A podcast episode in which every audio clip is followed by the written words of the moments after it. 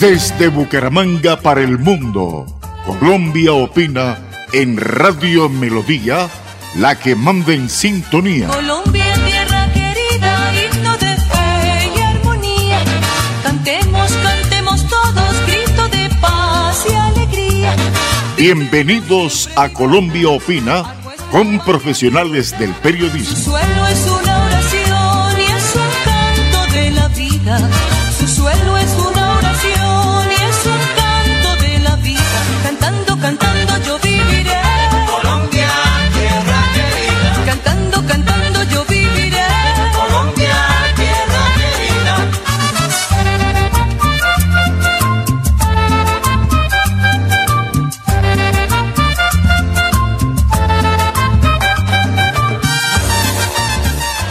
Doctor Joseph, me dijo usted que cuando le llegaba a, a su hospital, al United Memorial Medical Center en Houston, Texas, cuando le llegaba un paciente eh, diagnosticado por COVID-19, entonces usted lo que hacía era, primero una dosis de entrada, una dosis de ivermectina, y al cuánto tiempo la segunda?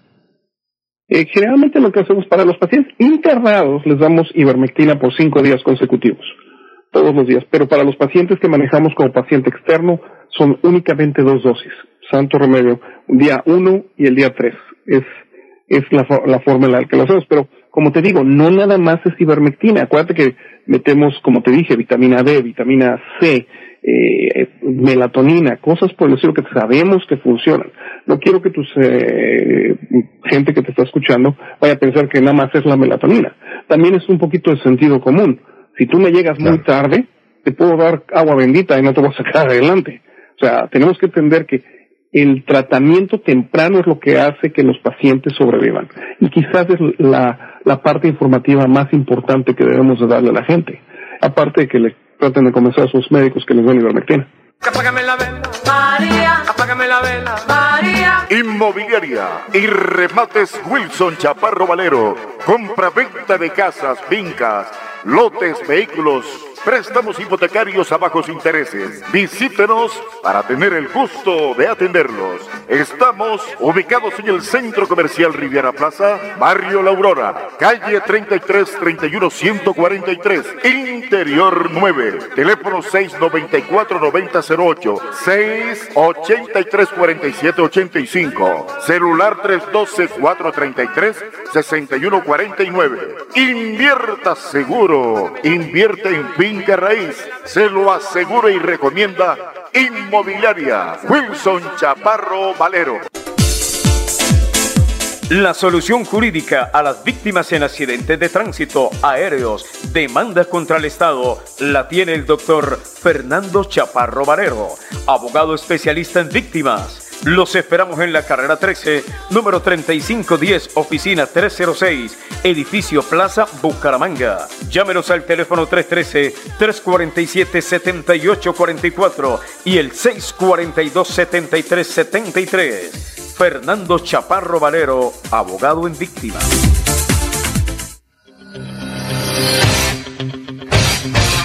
Pare de sufrir. de sufrir. La siguiente es una campaña informativa para estos momentos de calamidad en la salud de los colombianos. Tenemos la cura para el COVID-19. No es un paliativo, es la cura definitiva para el COVID-19, sin contraindicaciones. Comuníquese con el profesional Alberto Latorre, Universidad del Valle. Celular 310-504-5756 o al fijo en Bucaramanga 694-9008. Somos guardianes de su buena salud. Pare de sufrir. Pare de sufrir.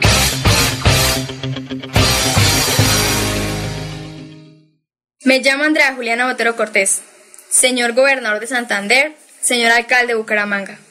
Ustedes me tienen tan triste como aterrada, que piensen que esto de la pandemia se va a solucionar con solo encerrarnos, lavarnos las manos, usar tapabocas y nada más. No entiendo cómo ustedes, personas tan capaces y preparadas, no se les ocurre una solución tan elemental como se me ocurrió a mí con 16 años y décimo grado. Una solución que consistiría en la instalación de puestos médicos a donde pueda asistir la gente que presente los primeros síntomas del COVID y se les informe sobre los diferentes anticoagulantes y antiinflamatorios como el ibuprofeno, las aspirinas o los limones con que puede tratar esta enfermedad y de esta manera evitar que se agraven, salir de la crisis y recuperar su salud. Me da mucha tristeza que por la negligencia de ustedes, mucha gente que no se aplicó los mínimos remedios esté llegando a colapsar las UCIs. Ahora, no entiendo cómo ustedes no se enteraron de que los presos de las cárceles de Villavicencio o de Leticia se alentaron del COVID aplicando estos remedios. Me daría mucha tristeza que por la falta de sentido común de ustedes le tuvieran que decir a mi abuelita de 84 años y a mi madre que no tienen derecho a un respirador, porque no hay cama para tanta gente. Me daría aún más dolor que tuvieran que morirse dejándonos huérfanos a mi hermanito y a mí. Les pido que por favor tomen conciencia y se responsabilicen como mandatarios. Los problemas no se resuelven solos. Es hora de que tomemos acción porque van a venir muchos más muertos de los que hay ahora.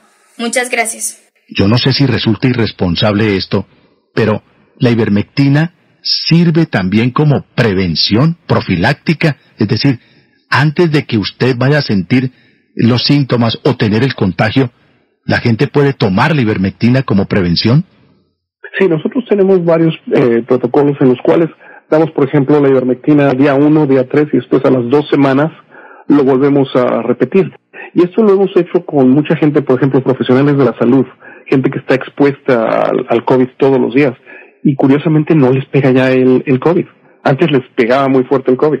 Pero una señora que nos está escuchando se toma la ivermectina y, y al cuánto tiempo vuelve y, y aplica la dosis. Al día, eh, eh, pasado mañana. Si, se la, si te la tomas hoy, es, do, hoy es el día uno, después el día tres es cuando se te la tomarías otra vez. Y si la o vas sea, a tomar un día de por medio. Un día de por medio. Y nada más. Un día dos. de por medio.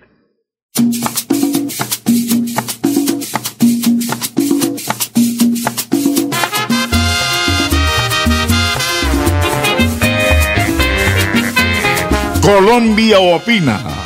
Colombia opina. Con este portento de radio que es Radio Melodía, la que manda en sintonía. Escúchenos de sábado a sábado, de 9 de la mañana a 12 meridiano. Dirige Wilson Chaparro Valero. Colombia opina. Colombia opina. Buenos días. Hoy me encuentro en Puerto Carreño Bichada, detrás de mí está el río Orinoco y más atrás al fondo vemos eh, la República de Venezuela. Esa misma Venezuela a la que hoy muchos miran con desdén y a la, que, la- a la que cuando se hace referencia en el sentido de que Colombia pueda transitar el mismo camino que los tiene a ellos sumidos en su peor crisis económica, política y social eh, de la historia, eh, suelen decir, no, eso no va a pasar nunca en Colombia, Colombia no es Venezuela, nosotros no vamos a caer en eso. Pues los que dicen eso desconocen profundamente que ese país que tengo atrás hace 25, 30 años era el país con la más alta calidad de vida y tenía el ingreso per cápita más alto de América Latina. Los colombianos éramos la mano de obra barata de los venezolanos. Una relación, eh, relación absolutamente, absolutamente vertical en favor de Venezuela. Venezuela eh, en los años 60, 70, 80 era un país con una economía de mercado abierta, cuando Colombia era un país totalmente cerrado y que apenas se miraba el ombligo. Yo que soy nacido en Bucaramanga, de niño tuve la oportunidad de visitar frecuentemente el Táchira y lo hacía porque, porque mis padres viajaban a Venezuela a conseguir lo que no se conseguía en Colombia. Allá ya había productos importados, productos de altísima calidad que en Colombia no existían. Hoy están sumidos en eso porque los ciudadanos de ese país en algún punto perdieron tanto la confianza en sus, en sus instituciones que dieron un salto al vacío y cayeron en el engaño del discurso populista. ¿Qué tan lejos estamos los colombianos de hacer eso? De cometer el mismo error.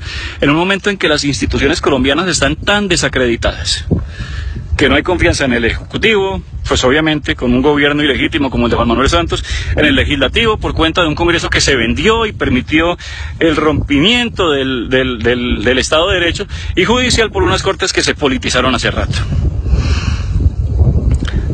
¿Qué tan lejos estamos cuando se hizo un pacto totalmente ilegítimo con un grupo terrorista? Que es un grupo terrorista, porque así está en todos los listados internacionales de grupos terroristas. Y hoy, ese grupo terrorista no solo no se somete al ordenamiento jurídico al que estamos obligados los colombianos, sino que se le crea una justicia que está por encima y que amenaza con que todos los colombianos nos tengamos que someter ante ella. Una justicia ideada para, para darle la cara a los peores criminales de la historia de Colombia y que hoy tiene a uno de esos, de, esos máximos perpetradores del crimen, como Rodrigo Londoño, alias Timochenko, anunciando con bombos y platillos que es candidato a la presidencia de la República. Ante este terrible escenario, hay quienes echan campanas al pueblo y dicen, no, mejor que Timochenko esté haciendo política que echando bala en el monte. O peor, Ay, no, buenísimo, porque ahora sí se van a dar cuenta en las urnas que no tienen respaldo popular. Hombre, por favor, no seamos tan ingenuos. No se trata de eso. Se trata de los sentidos mínimos de justicia que hacen que una sociedad funcione. Entonces hablan de justicia transicional.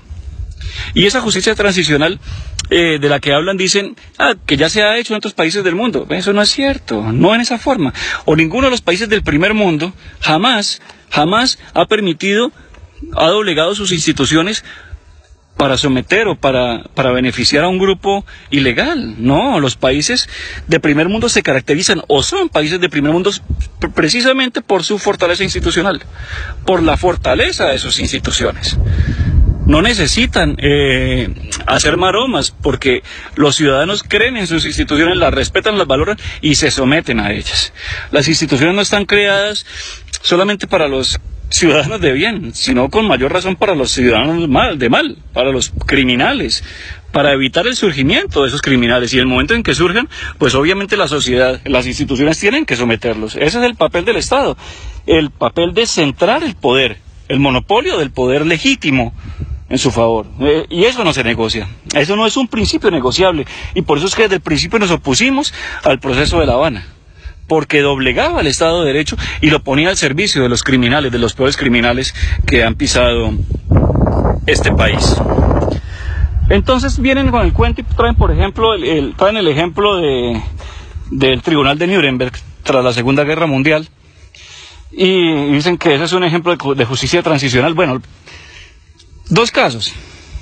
Primero, el Tribunal de Nuremberg fue necesario porque tras la guerra el Estado alemán simplemente desapareció. En ese momento dejó de existir, no había Estado alemán. Entonces las potencias extranjeras que intervinieron a ese país crearon un tribunal para juzgar a los criminales, criminales nazis que tenían el control del Estado. Pero óigase bien, para juzgarlos y condenarlos, ninguno de los altos cabecillas del nazismo, ninguno fue perdonado. Fueron juzgados y condenados. Y aquí los los cabecillas de este grupo de criminales son los primeros que van a ser absueltos. Los primeros. Y que ya pueden hacer política, que tienen curules gratis en el Congreso, que pueden ser candidatos a la presidencia de la República. Ese es un quiebre institucional. Todos los colombianos desde que nacemos sin saberlo firmamos un, un, contrato social y nos sometemos a las reglas de juego de nuestro ordenamiento jurídico. Estos criminales también estaban sometidos al ordenamiento jurídico y habían sido juzgados en ausencia, habían sido condenados por la justicia ordinaria. Se saltaron eso, crearon un tribunal absurdo que desconoce la institucionalidad colombiana y que por un embeleco o por un sentido falso de paz, porque la paz no es firmar un papel, la paz es el resultado de la justicia de la justicia y del orden de las instituciones. Esa es la paz. Por un emboleco de, traer una, ilusión de paz que nos tiene sumidos hoy en el peor momento de corrupción del país, que eh, nos hace sentar sobre una bomba de tiempo, porque al momento, el mismo tiempo que se estaba gestando toda esta paz, se descuidó la lucha contra las drogas y Colombia en los últimos cinco años quintuplicó la producción de droga, la producción de droga. Un país cuyo peor combustible desde hace 40 años es la, es la cocaína, hoy está con más de 200.000 hectáreas de cocaína en una perfecta bomba de tiempo. Ay, que hay paz, que, que vea que los hospitales están vacíos. Vea, si a Pablo Escobar no lo hubieran perseguido, el tipo no hubiera puesto todas las bombas que puso. Lo mismo está pasando ahora. A los grandes capos de la droga de este país, en cabeza de las FARC, no los están persiguiendo. Y un, y un mafioso, al que no lo persiguen, es un mafioso feliz. Los criminales sin que los persigan son felices. Están sacando toda su mercancía para afuera, para los mercados internacionales y están haciendo una riqueza inmensa. Entonces, en el momento que se vuelva a apretar esa tuerca, que se vuelvan a perseguir esos grupos criminales como es deber del Estado, la bomba de tiempo en la que nos eh, sumió el señor Juan Manuel Santos va a explotar. Y a eso nos vemos abocados a partir de ahora. No estamos en una paz. Estamos en, un, en el ojo del huracán, en el momento de la calma chicha. Un momento que está muy cerca de pasar. Porque ningún país con más de 200.000 hectáreas de coca puede siquiera soñar que está en una paz posible. Entonces, este llamado que hago hoy simplemente busca que no caigamos en el engaño del populismo y que lejos de permitir que quiebren nuestras instituciones, las fortalezcamos. Los colombianos no podemos, no podemos aceptar que nos amenacen con llevarnos a una justicia creada por el terrorismo desde La Habana. No, nosotros tenemos nuestras instituciones y están fallando por culpa de, un, de una eh, élite política en cabeza del señor Juan Manuel Santos que está dedicada a hacerlas fallar, para que se quiebren, para que se rompan y para conducirnos en el camino en que otras sociedades ya han caído. No se extrañen, no se extrañen. Timochenko, a Timochenko no le importa no sacar votos en una primera vuelta. Yo creo que ni siquiera se va, a llegar hasta allá. Hará una alianza con la izquierda, con todos los demás grupos de izquierda, y entonces así que van a camuflar su derrota y los votos que tenga toda esa coalición se los van a arrojar como propios. A ellos no les interesa eso. Este es un plan de largo aliento. Ya tienen, con, ya tienen congresistas, ya tendrán emisoras públicas para propaganda política. Es un plan de largo aliento en el que si los dejamos, si los dejamos van a ganar.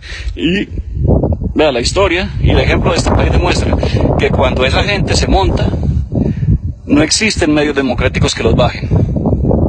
Que pasen feliz día. Doctor Joseph, me dijo usted que cuando le llegaba a, a su hospital, al United Memorial Medical Center en Houston, Texas, cuando le llegaba un paciente eh, diagnosticado por COVID-19, entonces usted lo que hacía era, primero una dosis de entrada, una dosis de ivermectina, ¿y al cuánto tiempo la segunda? Eh, generalmente lo que hacemos para los pacientes internados les damos ivermectina por cinco días consecutivos todos los días, pero para los pacientes que manejamos como paciente externo son únicamente dos dosis. Santo remedio, día uno y el día tres. Es, es la, la forma en la que lo hacemos, pero como te digo, no nada más es ivermectina. Acuérdate que metemos, como te dije, vitamina D, vitamina C, eh, melatonina, cosas por el estilo que sabemos que funcionan. No quiero que tus eh, gente que te está escuchando vaya a pensar que nada más es la melatonina. También es un poquito de sentido común si tú me llegas muy tarde, te puedo dar agua bendita y no te voy a sacar adelante. O sea, tenemos que entender que el tratamiento temprano es lo que hace que los pacientes sobrevivan. Y quizás es la, la parte informativa más importante que debemos de darle a la gente. Aparte de que le traten de convencer a sus médicos que les den ivermectina.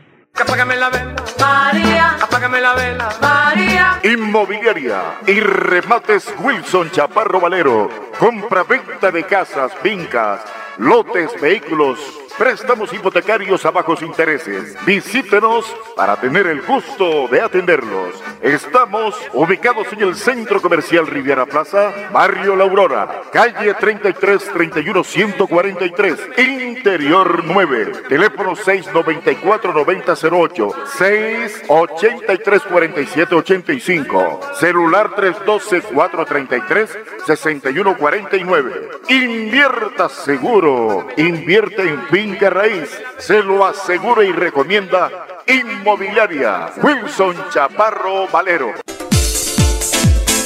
La solución jurídica a las víctimas en accidentes de tránsito, aéreos, demandas contra el Estado, la tiene el doctor Fernando Chaparro Valero, abogado especialista en víctimas. Los esperamos en la carrera 13, número 3510, oficina 306, edificio Plaza Bucaramanga. Llámenos al teléfono 313-347-7844 y el 642-7373. Fernando Chaparro Valero, abogado en víctimas.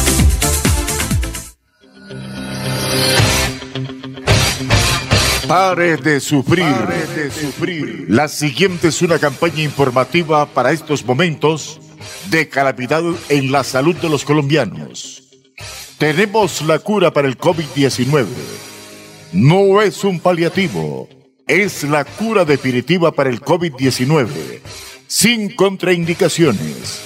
Comuníquese con el profesional Alberto Latorre, Universidad del Valle celular 310-504-5756 o al pico en Bucaramanga 694-9008. Somos guardianes de su buena salud. Pare de sufrir. Pare de sufrir.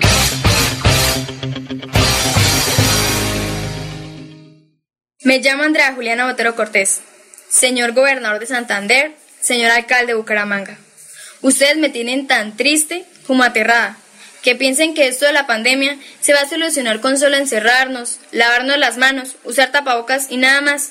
No entiendo cómo ustedes, personas tan capaces y preparadas, no se les ocurre una solución tan elemental como se me ocurre a mí con 16 años y décimo grado.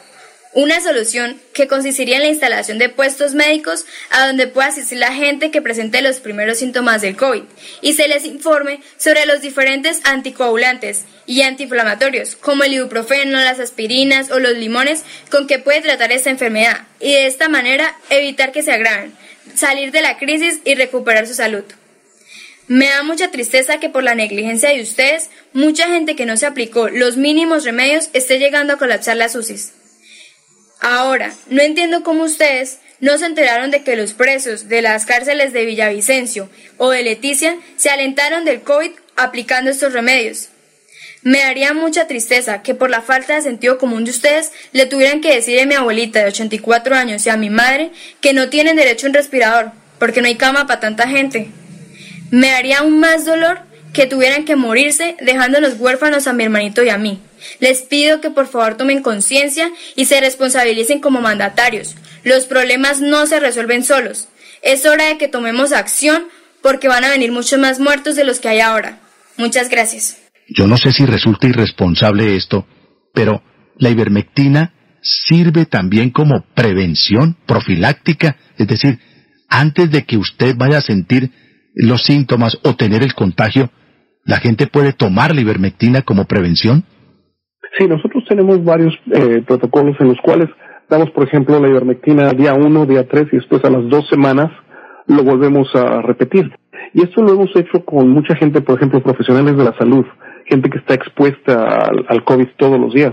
Y curiosamente no les pega ya el, COVID. Antes les pegaba muy fuerte el COVID.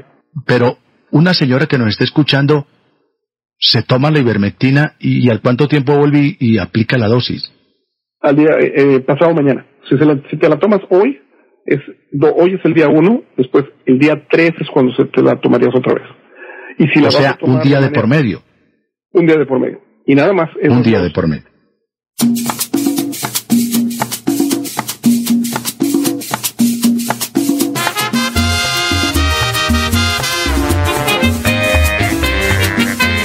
Colombia opina. Colombia opina. Con este portento de radio que es Radio Melodía, la que manda en sintonía. Escúchenos de sábado a sábado, de 9 de la mañana a 12 meridiano. Dirige Wilson Chaparro Valero. Colombia opina. Colombia opina.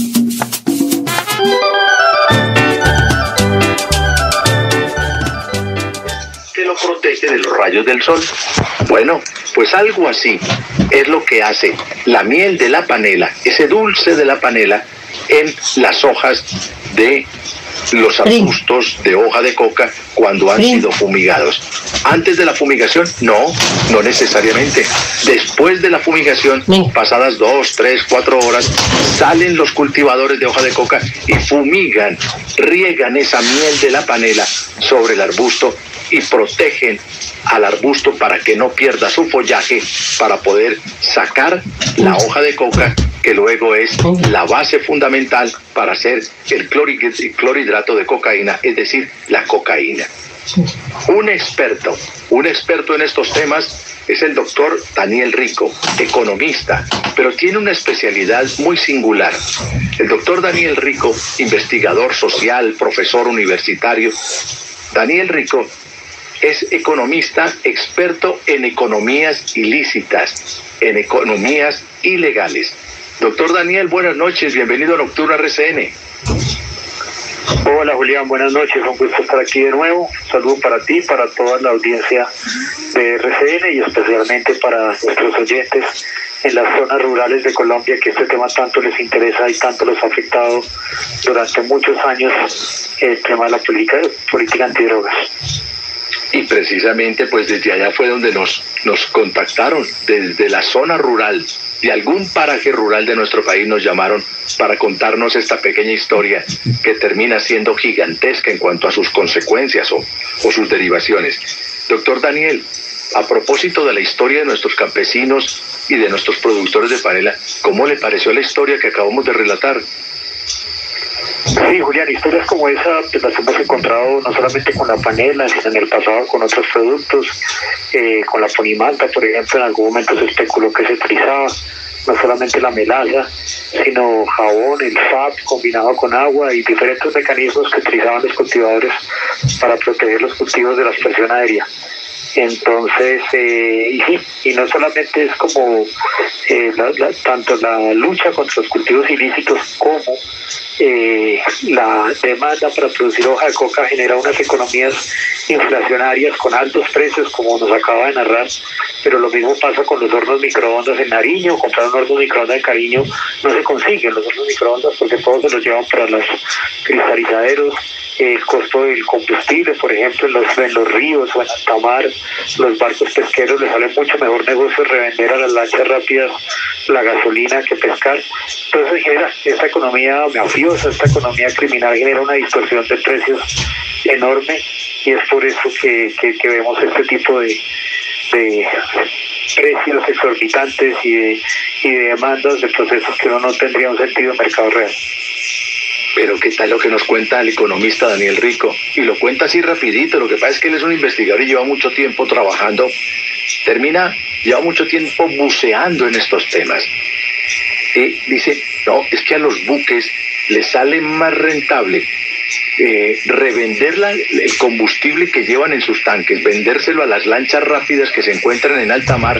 Hermano, necesita gasolina. Sí, porque es que voy para Costa Rica es que voy para Nicaragua, donde Daniel Ortega, a terminar de pasar coca. Les resulta más fácil a los buques revender el combustible a las lanchas rápidas que llevan la coca de Colombia hacia, hacia Centroamérica o hacia Norteamérica o hacia, bueno, hacia Centroamérica, el propio México. No, pero usted lo cuenta tan sencillo y tan rápido, doctor Daniel, pero todo esto es sorprendente. No se consiguen hornos microondas en el mercado comercial en Nariño o en Putumayo, en Mocoa o, en Florencia, Caquetá, porque todo va para los laboratorios, bueno, o en Popayán, porque todo va para el territorio donde se produce la cocaína.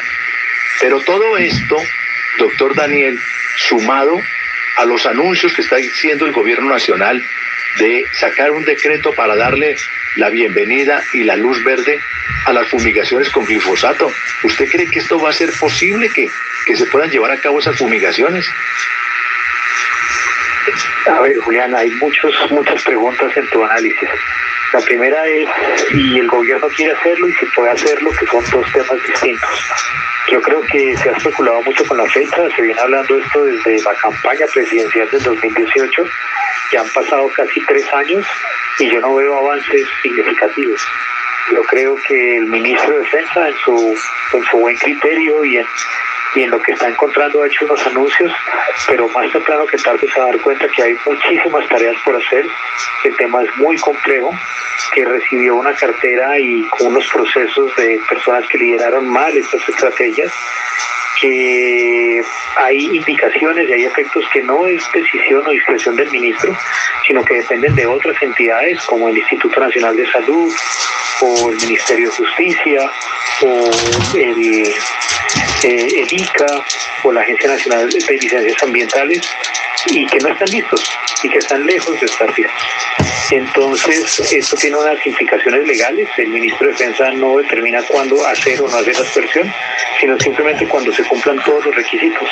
Y pues en mi lectura, que hago seguimiento permanente a este tema, realmente estamos a muchos meses de poder decir que se puede reactivar la estación aérea. Me preocupa mucho que se haga algo a las carreras, que se haga, se haga algo improvisado de un tema tan sensible y tan importante para el país y que después esto repercuta en demandas legales, en tutela y en un caos social. Yo creo que todos los oyentes quisieran saber cuáles son esos temas que no se han hecho, pero debo recordarles que la Corte Constitucional obliga a que se haga una articulación entre el programa de sustitución de coca y el programa de aspersión, para que la aspersión aérea sea el último recurso posible en la lucha contra las, contra las drogas y contra los cultivos ilícitos. Y realmente esta articulación no se ha dado hasta ahora. También exige unos procesos de licencia ambiental y exige unos estudios científicos sobre administración y manejo del riesgo en la salud y en el medio ambiente del glifosato. Algunos de estos estudios ni siquiera se le, se le ha definido una metodología. Entonces, todavía estamos muy lejos, Julián y oyentes, de poder decir que la expresión es inminente. Creo que más es un anuncio y es un titular eh, sin contenido. No, pero ¿qué tal lo que estamos escuchando del economista, experto en economía ilícita o ilegal en nuestro país, el doctor Daniel Rico, profesor universitario, investigador social de todos estos temas? Doctor Daniel, ¿y usted no cree que esa sentencia de la Corte terminaría siendo más una sentencia como para un país como Suiza o como Holanda o como Luxemburgo? Porque eso no es para acá. Porque dice, vamos a sustituir eh, el cultivo de coca llevando cultivos lícitos para que los campesinos tengan alternativas. ¿Sabe cuánto vale un kilo? Un kilo de yuca vale 1.200 pesos. Usted que es economista, ¿cuánto vale un kilo de coca comprado en el sector, en el sitio de la producción de hoja de coca, doctor Daniel? Y usted verá la diferencia. Y así traigan, así traigan borojó, así traigan cacao, así. Nunca habrá un producto que medio se acerque en el kilo, en el precio, a, la hoja de coca, doctor Daniel. Te doy datos, te doy datos de eso. Eso lo hemos estudiado bastante, te doy datos y hay, hay que diferenciar algunas cosas. La primera es que el cultivador de hoja de coca no recibe una porción muy pequeña del cultivo. Es decir, la mayoría, más o menos entre el 80 y el 85% del cultivador de hoja de coca no recibe ni siquiera un salario mínimo, porque los costos de montaje, el riesgo, la gasolina, el cemento que tiene que usar el campesino para procesar a base de coca se le comen buena parte de la, de la utilidad. Lo que encontramos en el territorio es que la mayoría de los campesinos eh, cultiva hoja de coca y se permanece por debajo de la línea pobreza. Ahora, es cierto que en esos territorios las alternativas que tú estás mencionando borojo, yuca y eso no son viables por vías de acceso. El producto de una hectárea de hoja de coca es algo que pesa un kilo y se puede sacar en cualquier lado, pero un cultivo, una hectárea de yuca, por ejemplo, el producto final pesa 13 toneladas. Si usted no tiene acceso a una carretera y a un camión, eso resulta inviable. Pero ¿qué sí podemos observar? Y es que buena parte del país donde se está cultivando coca actualmente es apto para la agricultura y lo que está sucediendo en esta lógica y en esta dinámica es que están arrendando tierras y el campesino no toma la decisión del cultivo, sino son cultivos industriales. Es decir, el modelo un poco bucólico de un campesino encima de una montaña con una casita y una familia cultivando una hectárea de coca, pero ya está, está, se está extinguiendo. Lo que está ocurriendo es grandes empresarios como zona del norte de Santander o zona de Tumaco o algunas de las zonas de, Tuma, de, Putumayo, donde empiezan a arrendar terrenos y hacer grandes plantaciones de 50, 100 hectáreas con sistemas de riego, con sistemas de fertilización, con ingenieros agropecuarios. Ese es un gran operador del, del, del, de la hoja de coca y frente a eso, ahí sí es cierto lo que tú planteas, pero ese no es un problema de, de, pequeño cultivador, sino es de gran cultivador. En ese sentido, pues el, el, el, Estado puede plantear una opción de desarrollo alternativo para algunos territorios y para otros no, pero debe asegurar que primero intentó la zanahoria y después viene con el garrote, lo que es un gran error y yo creo que en eso, en eso tenemos una lectura diferente de que no es pro como Suiza, sino es lo básico que es un Estado social de derecho y es identificar y tratar de calcular los impactos de sus acciones de política pública antes de hacerlo. Esto no es como irse a erradicar la coca, irse a despejar y después mirar por el camino cómo empiezan los desplazamientos, cómo empiezan las crisis alimentarias, cómo empiezan los bloqueos, cómo empieza toda esta crisis. Entonces sí debe haber una planeación entre el impacto social, económico y la capacidad del Estado. Mi lectura es, y con esto eh, un poco resumo eh, varios años de investigaciones, es que en la gran mayoría del país es viable la sustitución y es necesario, pero no solamente en las zonas que, hay coca, también se puede hacer en muchas zonas cocas que, eh, son vulnerables, que están pobres no tienen cultivos ilícitos. Yo acabo de venir hoy precisamente del Meta, de una, una cantidad de territorios que no tienen cultivos ilícitos y reciben menos inversión social precisamente porque el, el interés ha sido invertir allí donde hay coca. Entonces la lectura que va a hacer es el, el país debe volcar sus ojos al sector rural, debe volcar sus ojos al pequeño productor, pero debe hacerlo desde una mirada no solamente de si hay coca o no hay coca, sino decir, bueno, vamos a construir las vías que hacen falta, vamos a poner la electrificación, vamos a dignificar. Y el objetivo, la meta no debe ser erradicar 100.000 o 200.000 hectáreas, sino es decir, bueno, ¿cuántas comunidades vamos a sacar de la pobreza? ¿Cuántas vamos a incluir en interconexión eléctrica? ¿Cuántas vamos a fomentar eh, el desarrollo productivo a partir de la legalidad?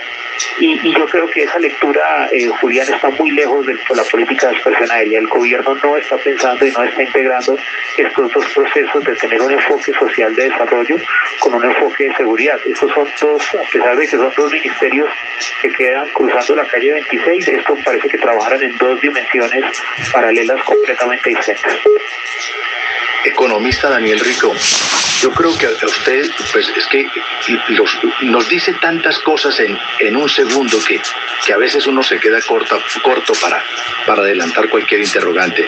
Pero es tan interesante, tan rica la conversación, que hay que pegarle un mordisco por algún lado. Y me refiero a lo siguiente. Ahora, eh, segundos atrás me decía usted, es que de pronto no nos están diciendo del todo la verdad, qué es lo que está pasando. Sobre todo porque esto se está quedando, esto de las fumigaciones con glifosato, y vamos a erradicar, y de 210 mil hectáreas pasaremos a, a 50 mil hectáreas. Pues, me estoy inventando las cifras, pero de pronto se queda en esos anuncios, en eh, anuncios de, de, aspecto político para generar impacto político, pero no de una realidad de la economía eh, agropecuaria o, agrícola de nuestro país y también de seguridad de nuestro país. No, eso por ahí no, porque usted me dice que aquí pues parece que es mucho bluff, mucho humo y, poco de realidad. Esto quiere decir, doctor Daniel Rico, que de pronto a lo que nos estamos enfrentando es que no hay del todo una gran voluntad de Estado de erradicar y acabar con el narcotráfico en nuestro país. Sí, es como una mezcla de cosas, es la mezcla de capacidades, de seriedad y, de planeación. Esto no es cuestión de solamente voluntades. El presidente Duque llegó con mucha voluntad, con mucha energía, con, pero con un, pleno, absoluto desconocimiento de la complejidad rural. O sea, no sin conocer fue a Washington en su primera visita y afirmó que iba a reducir los cultivos de coca en un 70% en cuatro años. Hoy vemos que ya estamos en el tercer año de gobierno y la coca no ha bajado. Entonces, pues nos ponen titulares como se rompió el crecimiento exponencial de la coca. Eso, en palabras en, castellano puro, es la coca sigue igual. Estamos en el mayor punto de producción en toda la historia del país de producción de cocaína. Los cultivos, el área bajó levemente un par de puntos porcentuales, pero la productividad por hectárea, porque como les contaba, tenemos cultivos industriales de hoja de coca, creció. Thank you. Es decir, estamos produciendo tres o cuatro veces más cocaína la que se producía cuando estábamos en la época de Pablo Escobar, el cartel de Medellín, el cartel de Cali. Entonces, realmente estamos en un boom cocalero y este gobierno no ha tenido ni la seriedad ni el orden para plantear soluciones objetivas. ¿Qué es lo que hemos visto? Ataques a, a, quienes eh, piensan diferente, a quienes cuestionan la política, ataques eh, y, y, descalificativos a quienes presentan lecturas alternativas alternativas de, la realidad, falsificaciones o falsedades, lo cual debería ser un delito, presentando cifras falsas, como lo de recientemente eh, un canal de televisión haciendo una investigación sobre los falsos positivos en los reportes de erradicación de coca. Y algo que resulta mucho más peligroso y es que son unas exigencias a la fuerza pública sin sentido. Es decir, el año pasado se cumplió un dato que para el ministro de Defensa fue histórico de erradicación forzosa. Pero ¿qué hay detrás de esa erradicación? ¿Qué hay detrás de ese récord? Lo que hay detrás de eso es el sacrificio de policías, de, de erradicadores manuales que tienen con menos recursos, con menos capacidades de seguridad, con menos perros antiexplosivos, con menos horas de helicóptero, con menos recursos que cumplir unas metas y exponer sus vidas en unos territorios que van a ser resembrados. Y van a ser resembrados porque después de que se erradica, después detrás de ellos no llegan ni los profesores, ni los médicos, ni los ingenieros de, de, vías, ingenieros civiles, ni llega, ni llega el desarrollo, ni llegan eh, los psicólogos, ni llegan los abogados, ni llega el Estado sino que van, erradican y se van y sienten que eso es un gran aporte a la lucha contra las drogas y es un gran mensaje político, pero eso, Julián y oyentes, no tiene ningún impacto de largo plazo, ninguno. Entonces, pues, no es un tema de, poner banderas políticas ni de, ni de generar una división partidista o polarizar más el país, pero realmente estamos en una situación crítica, por más que logren controlar los medios de comunicación muchos de los mensajes importantes, pero, pero nunca habíamos estado en estas condiciones. Y esto que está viendo el país de masacres, de especulación en los precios, no solamente como veíamos hoy en la panela, sino en muchos otros sectores, es producto de esa economía inflacionaria. Lo mismo pasa, podemos verlo en cigarrillos, podemos verlo en textiles. Esto, esto afecta y, y, y deteriora el orden económico del país profundo. Doctor Joseph, me dijo usted que cuando le llegaba a, a su hospital, al United Memorial Medical Center en Houston, Texas, cuando le llegaba un paciente eh, diagnosticado por COVID-19, entonces usted lo que hacía era, primero una dosis de entrada, una dosis de ivermectina, ¿y al cuánto tiempo la segunda? Eh, generalmente lo que hacemos para los pacientes internados les damos ivermectina por cinco días consecutivos todos los días, pero para los pacientes que manejamos como paciente externo son únicamente dos dosis. Santo remedio, día uno y el día tres. Es, es la, la forma en la que lo hacemos, pero como te digo, no nada más es ivermectina. Acuérdate que metemos, como te dije, vitamina D, vitamina C, eh, melatonina, cosas por el estilo que sabemos que funcionan. No quiero que tu eh, gente que te está escuchando vaya a pensar que nada más es la melatonina. También es un poquito de sentido común si tú me llegas muy tarde, te puedo dar agua bendita y no te voy a sacar adelante. O sea, tenemos que entender que el tratamiento temprano es lo que hace que los pacientes sobrevivan. Y quizás es la, la parte informativa más importante que debemos de darle a la gente. Aparte de que le traten de convencer a sus médicos que les den ivermectina. Apágame la vela, María. Apágame la vela, María. Inmobiliaria y remates Wilson Chaparro Valero. Compra-venta de casas, fincas lotes, vehículos, préstamos hipotecarios a bajos intereses. Visítenos para tener el gusto de atenderlos. Estamos ubicados en el Centro Comercial Riviera Plaza, Barrio La Aurora, calle 33 31 143, Interior 9, teléfono 694 9008, 683 47 85, celular 312 433 6149. Invierta seguro, invierte en finca raíz, se lo asegura y recomienda Inmobiliaria Wilson Chaparro Valero. La solución jurídica a las víctimas en accidentes de tránsito aéreos, demanda contra el Estado, la tiene el doctor Fernando Chaparro Valero, abogado especialista en víctimas. Los esperamos en la carrera 13, número 3510, oficina 306, edificio Plaza Bucaramanga. Llámenos al teléfono 313-347-7844 y el 642-7373. Fernando Chaparro Valero, abogado en víctimas.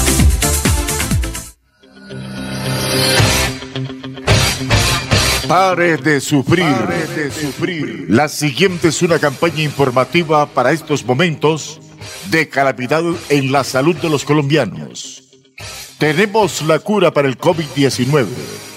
no es un paliativo, es la cura definitiva para el COVID-19, sin contraindicaciones. Comuníquese con el profesional Alberto Latorre, Universidad del Valle. Celular 310-504-5756 o al pico en Bucaramanga 694-9008. Somos guardianes de su buena salud. Pare de sufrir. Pare de sufrir.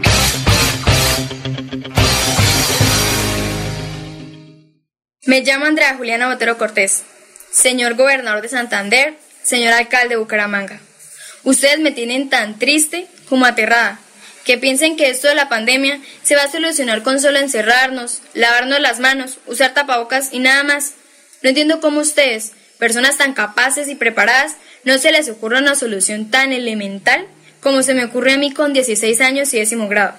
Una solución que consistiría en la instalación de puestos médicos a donde pueda asistir la gente que presente los primeros síntomas del COVID y se les informe sobre los diferentes anticoagulantes y antiinflamatorios como el ibuprofeno, las aspirinas o los limones con que puede tratar esta enfermedad y de esta manera evitar que se agraven, salir de la crisis y recuperar su salud.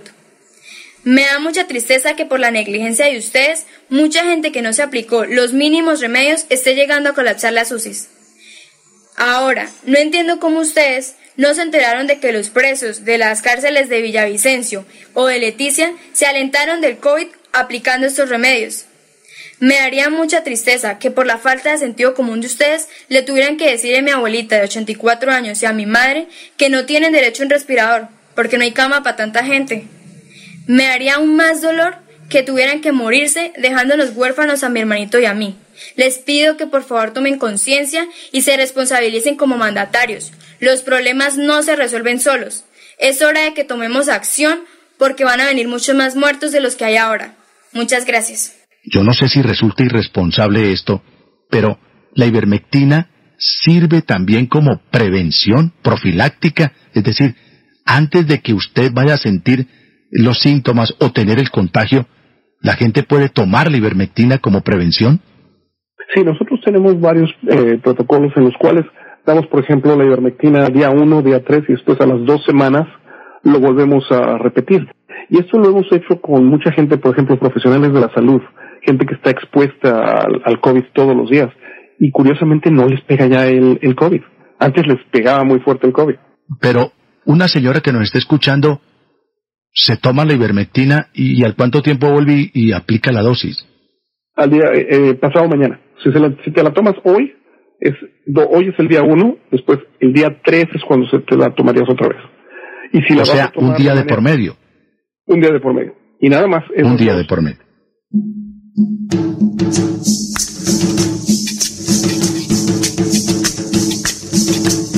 Colombia opina con Wilson Chaparro. Decimos la verdad. Decimos la verdad en Colombia opina Llámenos a los teléfonos 694-9008. Gerente Estela Rueda.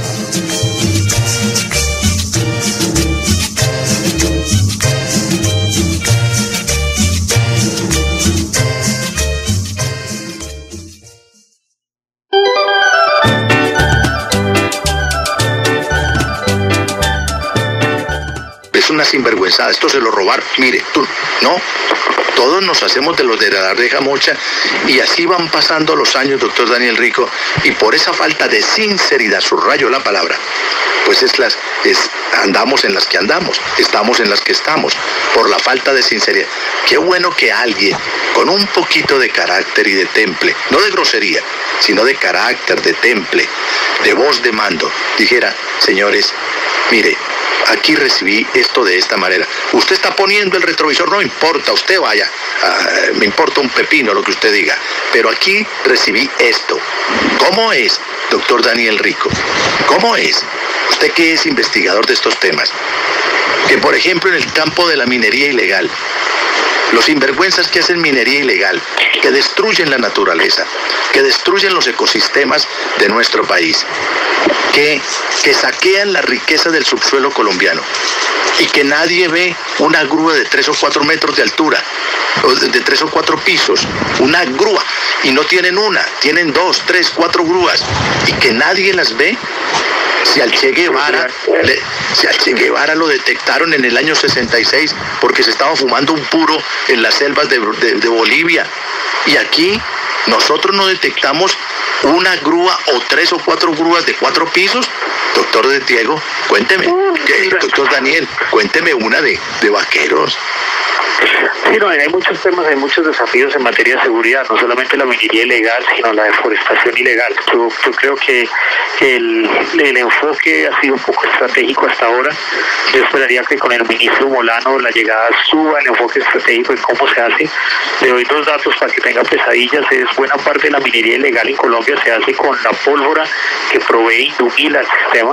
Hay todo un proceso de negociación, de corrupción, de estructura, donde empiezan fachadas de compra, le compran a, Indumil la pólvora y ellos la revenden a los puntos de mina, a los puntos de corte en Antioquia en diferentes lados. Es un negocio de las personas que han estimado eso, hablan de dos millones de dólares al día en este proceso y eso es algo que el Ministerio de Defensa puede tomar muchas acciones. Yo diría que sí, es importante hacer eso, ir a destruir las grúas, ir a destruir las dragas, ir a destruir, pero eso tiene una estructura piramidal arriba.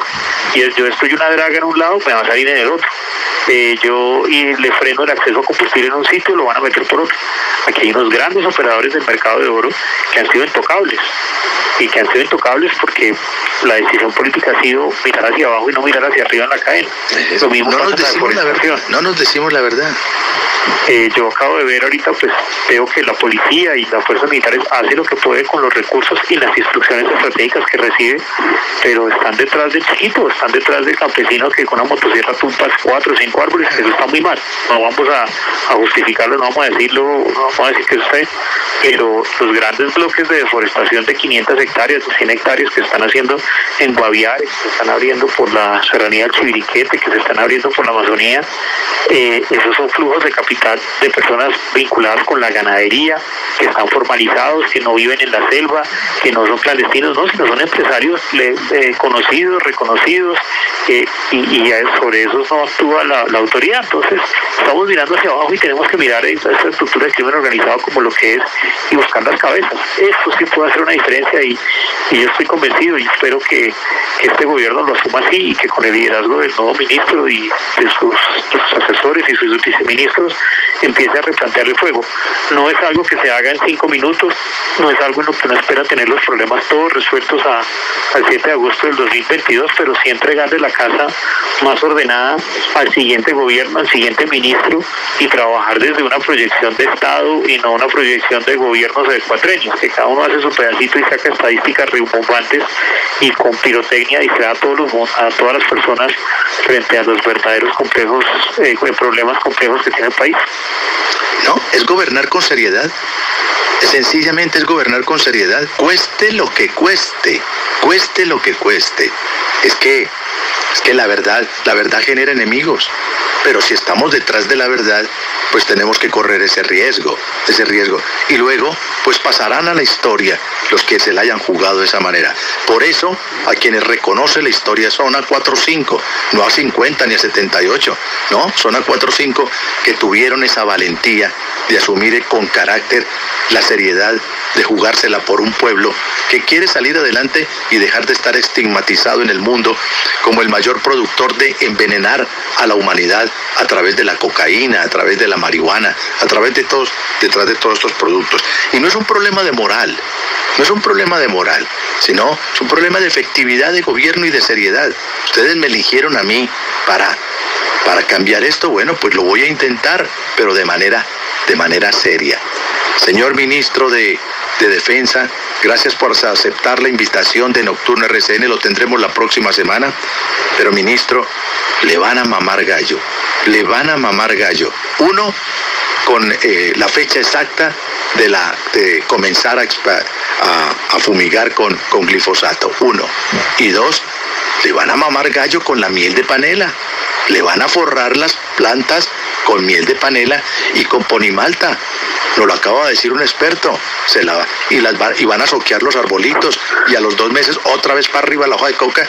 Ministro, esa platica de la fumigación se perdió. Se perdió o se va a perder. ¿Y quién? Como, como dice nuestro economista invitado. ¿Y la cuenta quién se la pasamos? Doctor Daniel, usted me quería decir algo. Sí, no, existe, existen muchas diferencias en el país. Hemos hecho las cosas mal, hemos hecho las cosas regular, pero también hemos hecho, las cosas bien.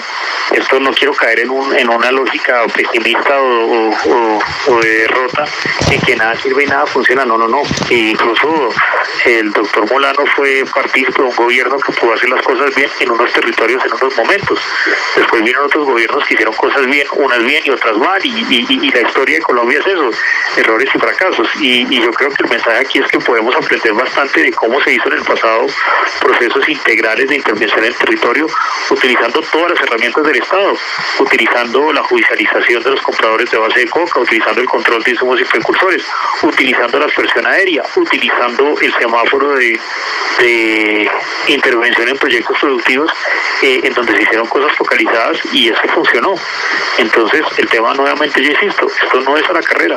El gobierno ha anunciado muchos programas, anunció el PEDEC, anunció el PENIS, anunció eh, los, olvida en este momento los, ya me acordaré, el nuevo, el gran anuncio, las zonas, las zonas piloto, bueno, donde está mapa y todos los demás.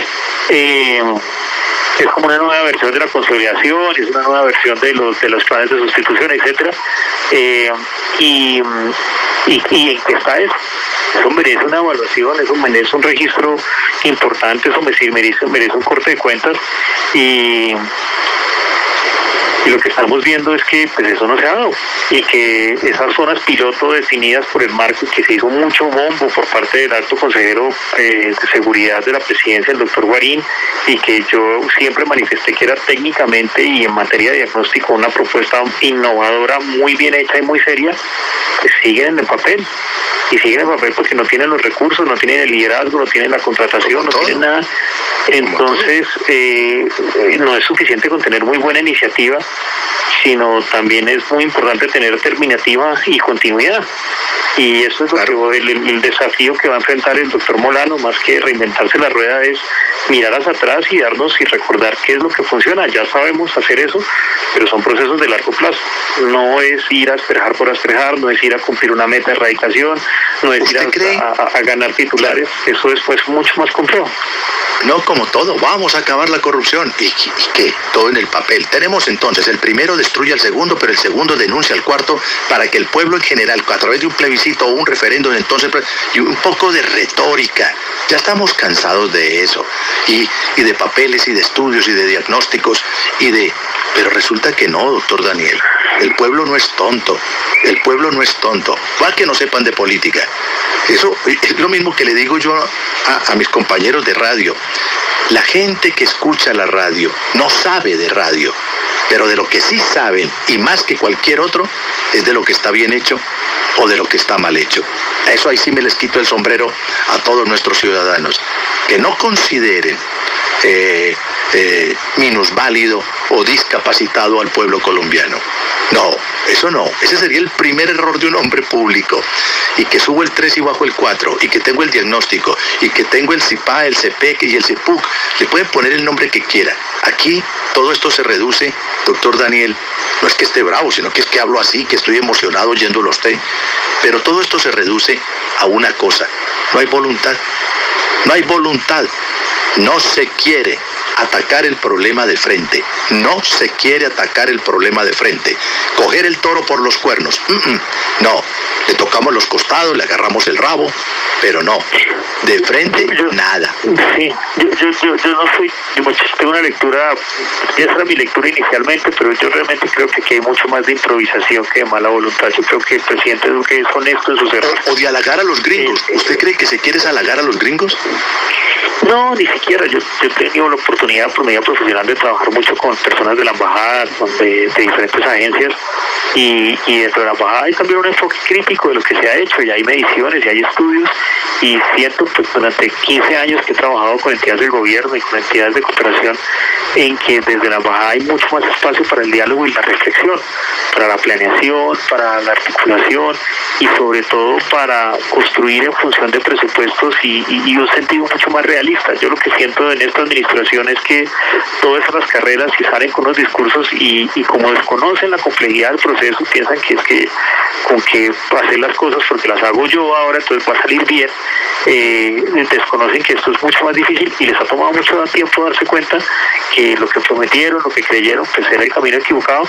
Yo no creo que sea falta de voluntad, yo creo que el presidente intentaba y pensó que esto era fácil, lo que pasa es que midió mal, midió mal el problema, se quedó sin plata en la mitad, se quedó sin recursos y ahora pues está tratando de improvisar y mejorar su imagen, pero, pero, pero es un error eh, garrafal enorme y yo no lo definiría como un proceso de falta de voluntad, sino de absoluta improvisación, inexperiencia y, y ahora pues se maquilla eso un poco con, con, titulares, con discursos, con cifras, con cosas sacadas de la manga que, ni siquiera creo que el mismo presidente sabe que lo están engañando a él sus subalternos dándole reportes falsos y se está repitiendo como en un eco eh, en ese proceso, pero bueno, ahora, esto no es el único presidente al que le pasa, al presidente Santos, al presidente Uribe, a todos les ha pasado lo mismo y es que terminan difundiendo una cadena de desinformación siendo el último eslabón en el proceso.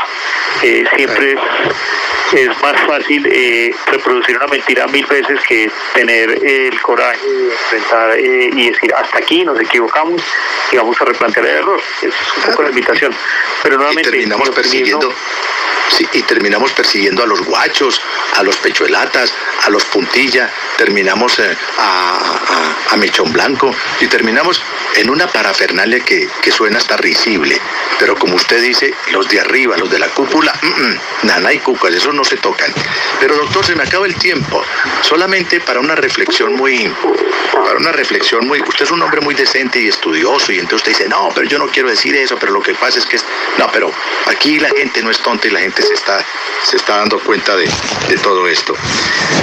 Doctor Daniel, pues es muy triste lo que nos cuenta y lo que nos dice, eh, porque usted es un estudioso, lleva muchos años, no solamente investigándolo, sino enseñándolo en las universidades, cuál es el, el verdadero diagnóstico de, de, nuestro, de nuestro país. Pues un abrazo, Daniel Rico, economista, y gracias por atender a Nocturna RCN. Señor ministro de la Defensa, le van a mamar gallo, le van a bañar las plantaciones en melaza de, en melao de, de panela, en pony malta y en muchas otras cosas más. Me escribió un oyente, doctor, una reflexión muy corta. Dice Julián, y en vez de fumigar con glifosato, ¿por qué no se queman las hectáreas? ¿Por qué no se les echa fuego? Fuego. ¿Se no, podría? Sería muy, no, sería muy complicado porque ahí residen personas, ahí hay niños, hay menores de edad. Y Pero en el monte, ¿quién va a vivir? No. No, no, son, esas zonas pobladas y pues eso sería, pues, primero iría en contra de la ley de la preservación de la, es imposible controlar un controlar un incendio en esas en esas en esas se hace controlado. Se acaba de llegar la zona la la la, la, la sonda Marte no a controlar un incendio no no eso es imposible. Es una zona de sequía como lo acabo de ver ahorita como está el Meta o como está pues el norte de Santander eso eso sería repercutiría en pero en, pero no lo en demanda que, eso. ¿Cómo es que dicen ustedes los expertos? Open mind, open mind. No, no, no. Para, para Open Mind toca pensar en ciencia y toca pensar en tecnología, ya que hay personas que están haciéndolo, hay personas que están trabajando en inhibidores de cocaína para el cuerpo, para que no, no tenga efecto en el cuerpo, hay personas que están eh, trabajando en insumos y precursores para que la, al contacto con la gasolina corte el proceso de producción del alcaloide, hay personas que están entrando mucho de investigación y desarrollo y eso es lo que hace una diferencia, pero no es a la fuerza, no es a la brava, no es, es con inteligencia y es sobre todo con mucho sentido social. Yo creo que el principal y lo he dicho muchas veces en mis conferencias y en mis artículos de prensa, es el principal objetivo y el principal indicador de la lucha contra las drogas es el número de muertos. Nada nos debe importar más que la vida. Y desafortunadamente esta lógica de erradicación manual dejó el año pasado y pasé en su tumba a 17 colombianos muertos. muertos innecesariamente. Eh, eso acumulamos más de 240 muertos en una década, más de mil heridos amputados y, el principio básico es preservar la vida. una decisión es correcta, es moral, es éticamente ajustada, si permite reducir el número de víctimas. Yo considero que pasar de la erradicación manual a la aspersión aérea tiene en el sentido ético muchas ventajas, pero debe hacerse siempre, siempre, pensando que quienes habitan esos territorios son campesinos, son seres humanos y que por el mecanismo que se vaya a hacer es imposible hacerlo solo con la aspersión, solo con el desarrollo alternativo, solo con la erradicación manual o solo con el componente militar y policial. Es a partir de la integralidad que hemos logrado resultados en el pasado y podemos volverlos a conseguir. Esto no es, mucho, esto no es una, una misión imposible, esto ya lo hicimos, esto ya lo sabemos hacer. Es cuestión de ordenar la casa y trabajar con una visión de largo plazo. Muchas gracias, Julián, nuevamente por tu invitación y muchos éxitos la próxima semana en la entrevista al, señor ministro. Un cordial saludo que los esfuerzo con, con gran estima. Aquí Bucaramanga, la bella capital de Santander.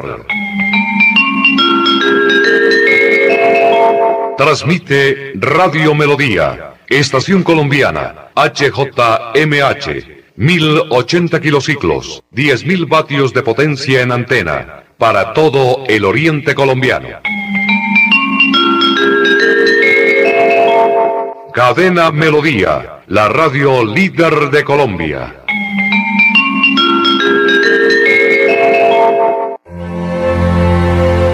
Desde hace más de 20 años, cumplimos nuestro compromiso con el pueblo católico de Santander, la Santa Misa del Domingo. Les invitamos a verla y escucharla en nuestra página de Facebook Radio Melodía Bucaramanga y en www.melodíaenlínea.com. En directo, Eucaristía Dominical, desde la Parroquia del Perpetuo Socorro, todos los domingos a las 6 de la tarde. Unidos en la fe, unidos con Radio Melodía. A esta hora, Radio Melodía hace lecturas de edicto de emplazamiento y remate. La notaria única del Círculo de Piedecuesta en Plaza a todas las personas que se consideren con derecho a intervenir dentro de los 10 días siguientes a la publicación del presente edicto dentro del trámite notarial y liquidación sucesoral de Lisandro Espinosa Rondón, portador de la cédula 2.116.203 cuyo último domicilio fue el municipio de Piedecuesta y quien falleció en Bucaramanga el día 1 de febrero del año 2006. Aceptado el trámite respectivo en esta notaría mediante acta número 003 de fecha 28 de enero del año 2021. Adriana Aidet Mantilla Durán, notaria única del Círculo de Piedecuesta. Compuesto Avingra es un inductor permanente de floración en frutal Aplique a sus árboles cada tres meses dos kilos y tendrás cosechas permanentes en su estancia de café, cacao, aguacate, cítricos, guanábana, durazno y ciruela. Pídalos en todos los almacenes de provisión agrícola. Quédate en casa. Disfruta, vive, comparte, ama, aprende, juega, escucha, goza, lee, saluda, regala, responde, comprende, perdona, canta, supérate, felicita, encuentra, apoya, cree, agradece, enamórate, mejórate, trabaja, ríe, ayuda, quiere. Por ti, por tu familia, por todos, quédate en casa. Melodía, contigo en casa. Doctor Joseph, me dijo usted que cuando le llegaba a, a su hospital, al United Memorial Medical Center en Houston, Texas, cuando le llegaba un paciente eh, diagnosticado por COVID-19, entonces usted lo que hacía era, primero una dosis de entrada, una dosis de ivermectina, y al cuánto tiempo la segunda? Eh, generalmente lo que hacemos para los pacientes internados les damos ivermectina por cinco días consecutivos todos los días, pero para los pacientes que manejamos como paciente externo son únicamente dos dosis. Santo remedio, día uno y el día tres. Es, es la, la forma en la que lo hacemos, pero como te digo, no nada más es ivermectina. Acuérdate que metemos, como te dije, vitamina D, vitamina C, eh, melatonina, cosas por el estilo que sabemos que funcionan. No quiero que tu eh, gente que te está escuchando vaya a pensar que nada más es la melatonina. También es un poquito de sentido común si tú me llegas muy tarde, te puedo dar agua bendita y no te voy a sacar adelante. O O sea, tenemos que entender que el tratamiento temprano es lo que hace que los pacientes sobrevivan. Y quizás es la, la parte informativa más importante que debemos de darle a la gente. Aparte de que le traten de convencer a sus médicos que les den ivermectina. Apágame la vela, María. Apágame la vela, María. Inmobiliaria y remates Wilson Chaparro Valero. Compra-venta de casas, fincas, lotes, vehículos Préstamos hipotecarios a bajos intereses. Visítenos para tener el gusto de atenderlos. Estamos ubicados en el Centro Comercial Riviera Plaza, Barrio La Aurora, calle 33 31 143, Interior 9. Teléfono 694 9008, 683 47 85. Celular 312 433 6149. Invierta seguro. Invierte en fin finca raíz. Se lo asegura y recomienda Inmobiliaria Wilson Chaparro Valero. La solución jurídica a las víctimas en accidentes de tránsito aéreos, demanda contra el Estado, la tiene el doctor Fernando Chaparro Valero, abogado especialista en víctimas los esperamos en la carrera 13, número 3510, oficina 306, edificio Plaza Bucaramanga. Llámenos al teléfono 313-347-7844 y el 642-7373. Fernando Chaparro Valero, abogado en víctimas.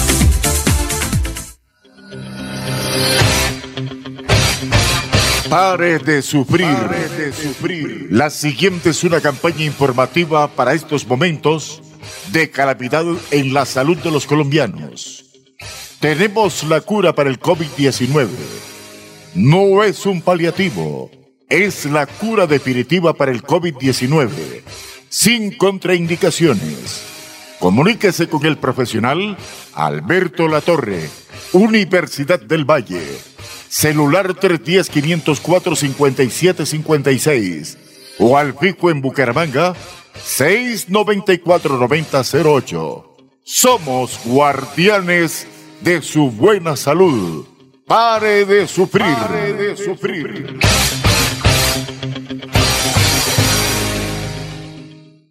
Me llamo Andrea Juliana Botero Cortés. Señor gobernador de Santander, señor alcalde de Bucaramanga. Ustedes me tienen tan triste como aterrada, que piensen que esto de la pandemia se va a solucionar con solo encerrarnos, lavarnos las manos, usar tapabocas y nada más.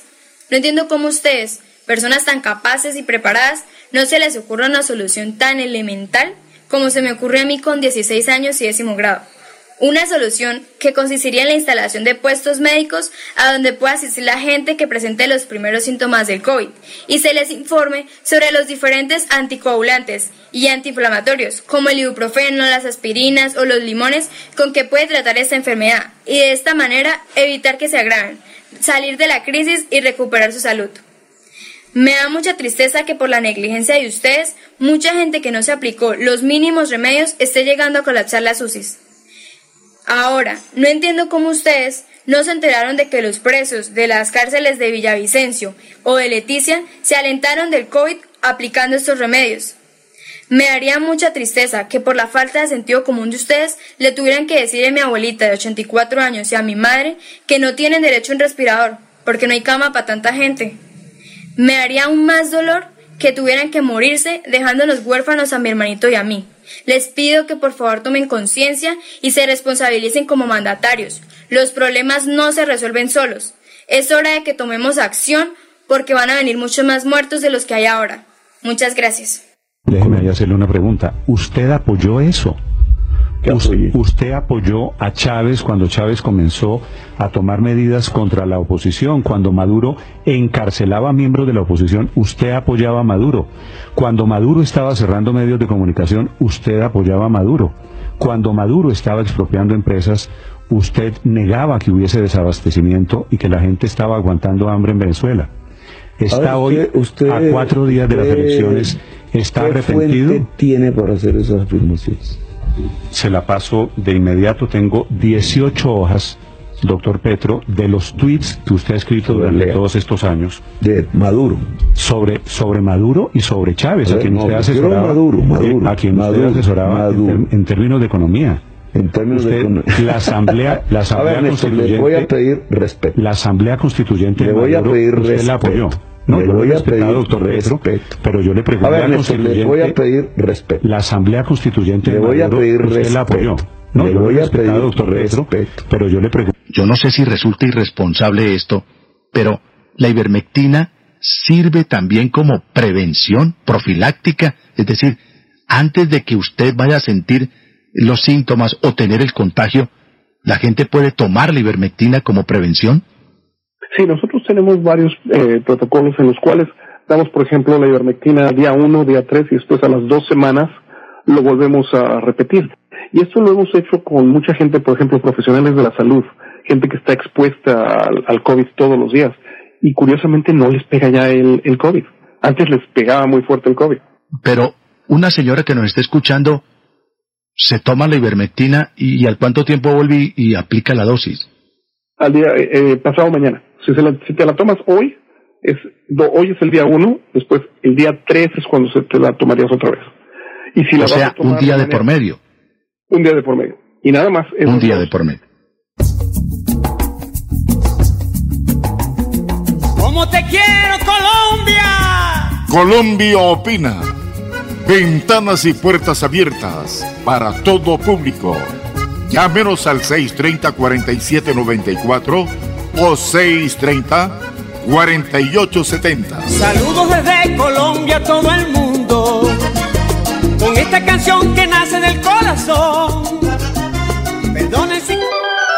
Bueno, buenos días, André Felipe, eh, a toda esa amable audiencia de acá de Radio Melodía, eh, la, la potente de, de Santander, la que manda en sintonía. Esta es Radio Melodía. Un agradecimiento a toda esa manta atendida, a toda esta gente que nos escucha. Y pues en realidad con, con- con todos estos temas de, de actualidad que, que en realidad viven viven, de- digamos, pegándonos día a día.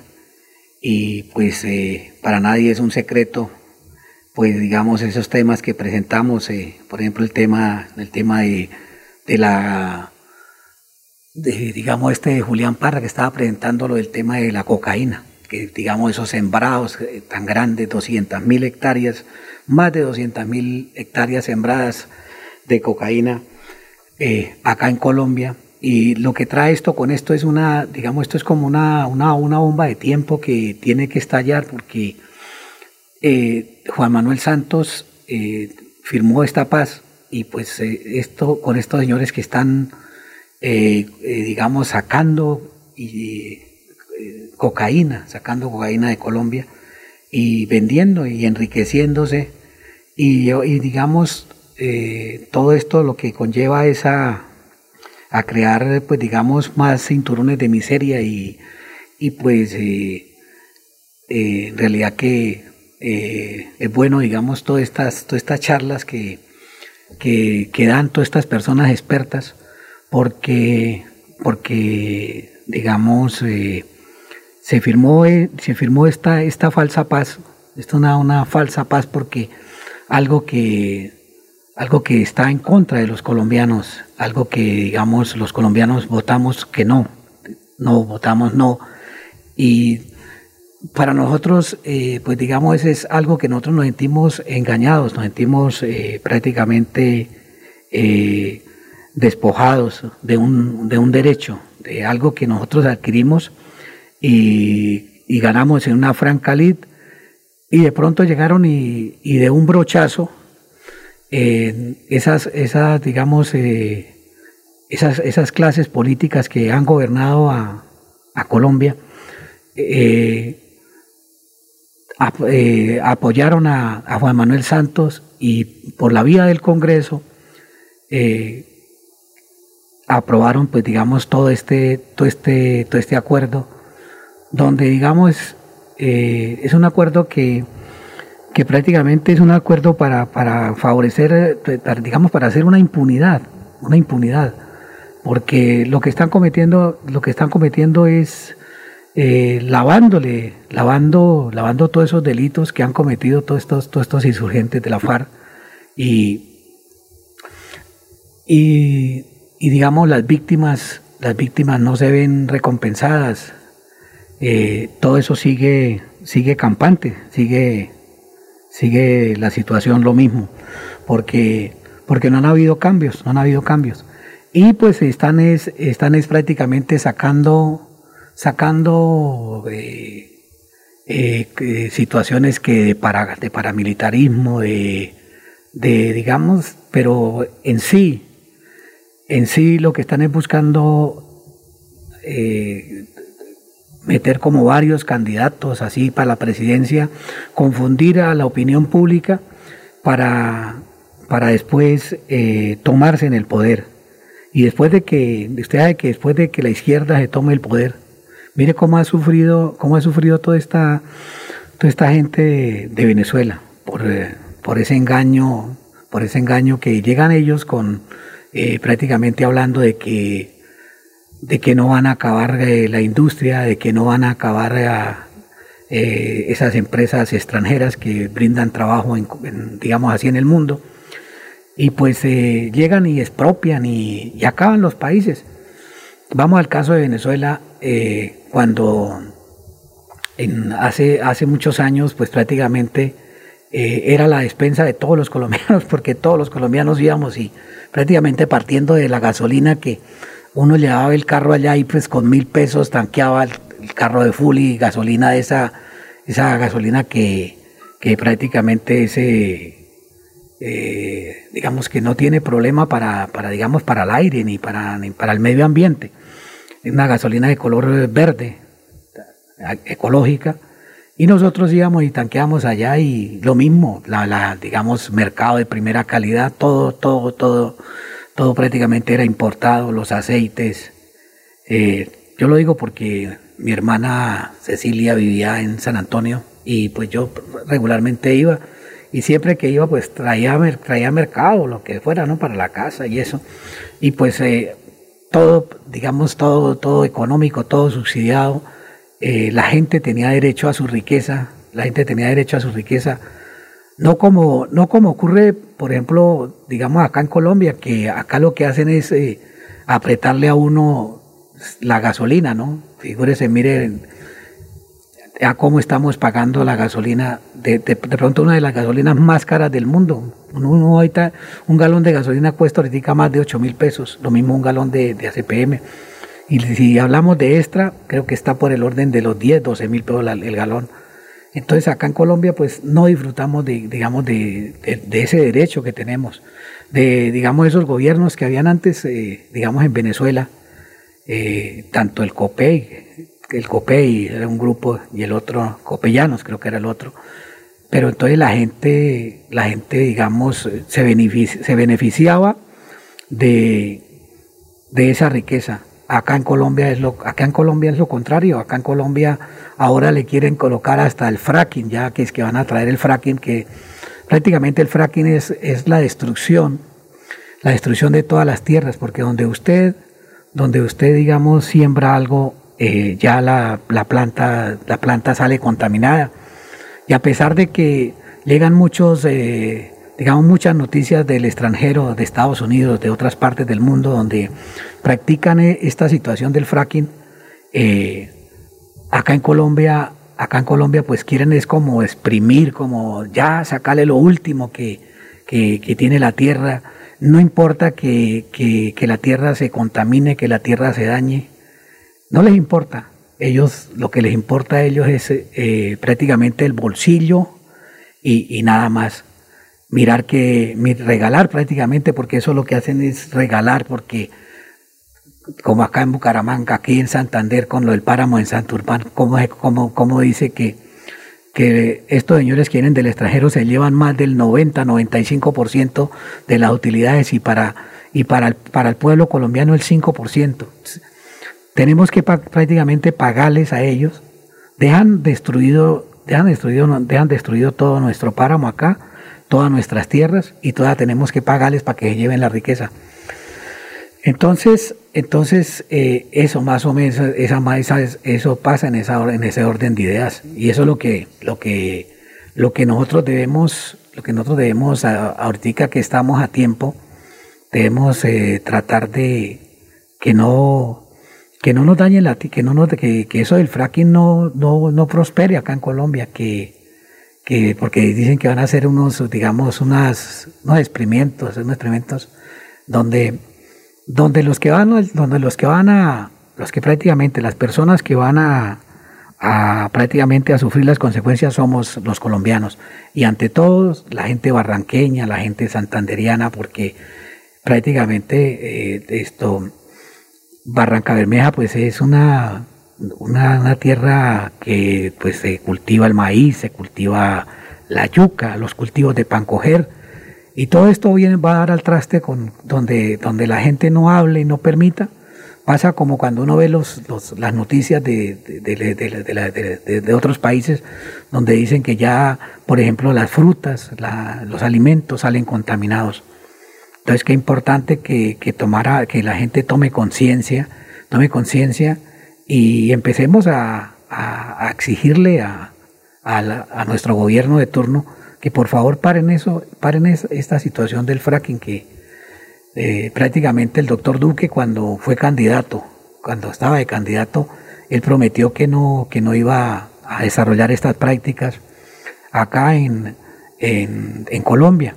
Y de igual forma exigirle a, esos parlamentarios, a los parlamentarios que nos están representando, tanto del Partido Liberal como el Partido eh, del Centro Democrático, el Partido, en fin, estas personas de, del, Partido Verde, todas estas personas que nos están representando a, nivel del, del Congreso de la República, que por favor impidan que impidan que, que, se vea, porque es que uno no ve, no ve que ellos, que no ve, no ve uno que ellos eh, hagan nada, uno no ve que ellos hagan nada, ellos es como agachados ahí, callados y como si estuvieran en, digamos, en mermelados y, y así no son las cosas. Y sí, ya en este momento ya uno ve, por ejemplo, eh, los candidatos, a Oscar Villamizar, a Edwin, a toda esta gente, eh, al Pinto, a Edgar Gómez Román, a todos estos señores que, a, esta señora Claudia, todos estos señores los ve uno haciendo ya campaña política porque ya el próximo año ya vienen elecciones y ya están haciendo, ya están haciendo campaña para, para, para digamos, eh, eh volverse a reelegir Mire, mire por ejemplo, mire por ejemplo estos muchachos, estos señores Richard Aguilar y eh, Edwin Ballesteros, cómo andan de cuestionados por lo, digamos, por lo del, lo del acueducto ahí en, en, la Mesa de los Santos. De igual forma, Edwin Ballesteros allá en, en, en Vélez, digamos, andan muy cuestionados por, por esa cuestión de que esa pobre gente, digamos, no tienen agua, no tienen agua, entonces les toca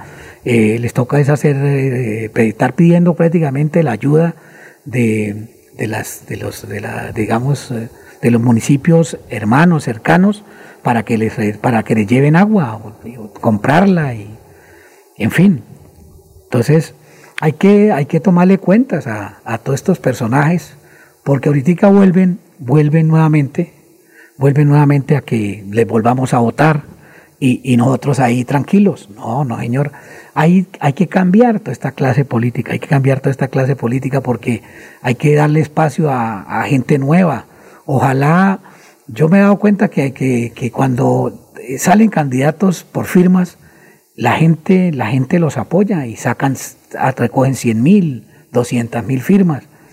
Entonces, ¿por qué no acá en Bucaramanga, que digamos es una ciudad próspera, pionera, una, una, una ciudad echada para adelante, ¿Por qué no, no digamos, los comerciantes, eh, los industriales, eh, eh, las amas de casa, los profesores, en fin, como, como hacer una lista, una lista a la Cámara de Representantes y al Congreso, al, Senado, una, una, lista por firmas, una lista para que nos quitemos de encima, nos quitemos de encima esos, esos, esos, esos, partidos políticos, los partidos políticos, porque, porque no responden. Y cuando no responden, pues hay que hay que buscar alternativas, hay que buscar alternativas.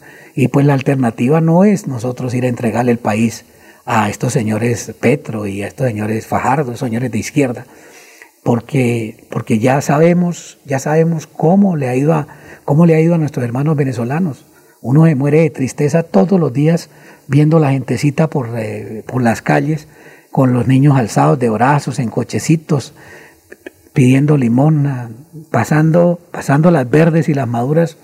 Después de que uno, uno iba a Venezuela y lo que veía era uno lujos, eh, veía uno lujos en todo aspecto, en la comida, en, en los carros, eh, en, en, las vías.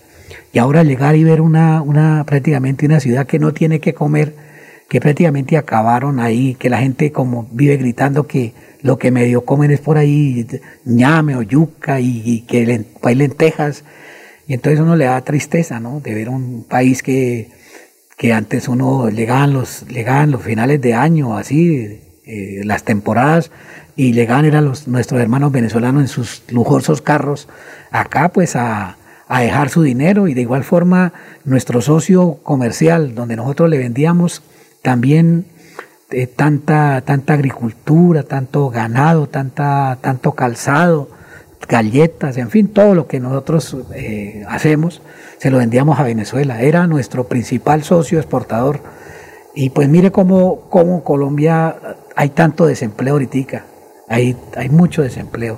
Y aparte de eso, pues en este momento acá encima tenemos más de, yo le pongo por lo menos entre 2 y 3 millones de, de, hermanos venezolanos mendigando en los parques, en las calles, eh, sin, sin, mejor dicho, sin ton ni son. En realidad que, en realidad que sí valdría la pena que los colombianos nos pellizcáramos. Hay gente muy buena, hay gente buena. Lo que pasa es que tenemos que unirnos y unidos somos más, unidos somos más.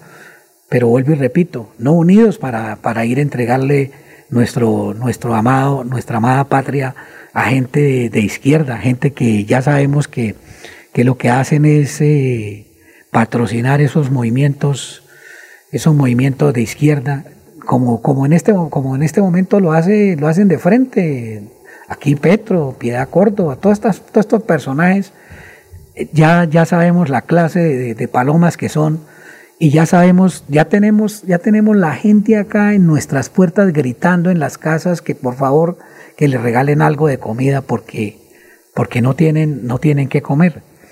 Entonces, qué importante, qué importante que no nos cojan cansados, que no nos cojan por ahí, que no nos cojan ahí colgados de la brocha y le regalemos el país a, toda esta gente, a toda esta gente de izquierda que eso es lo que quieren, eso es lo que quiere Petro, eso es lo que quiere la FARC, eso es lo que quieren todos esos grupos de izquierda. Y nosotros debemos pellizcarnos, vuelvo y repito, y hacer unas, hacer unos movimientos nuevos, unos movimientos, eh, unos movimientos de acá del comercio para, para sacar adelante, para sacar adelante a, a nuestro país. Vamos a unos mensajes comerciales con André Felipe, que es aquí la persona que lleva este, estupendo sonido a todos sus hogares y, que sábado a sábado pues, eh, nos, honran, nos permiten llegar al seno de sus hogares. Y, ya vamos con, vamos con Luz Estela para, digamos, para mirar qué nos tiene esta semana de, digamos, de predios para la venta eh, que ese es nuestro, nuestro comercio, ¿no? En bienes, en bienes raíces. Gracias, Andresito. Doctor Joseph, me dijo usted que cuando le llegaba a, a su hospital, al United Memorial Medical Center en Houston, Texas, cuando le llegaba un paciente eh, diagnosticado por COVID-19, entonces usted lo que hacía era, primero una dosis de entrada, una dosis de ivermectina, y al cuánto tiempo la segunda?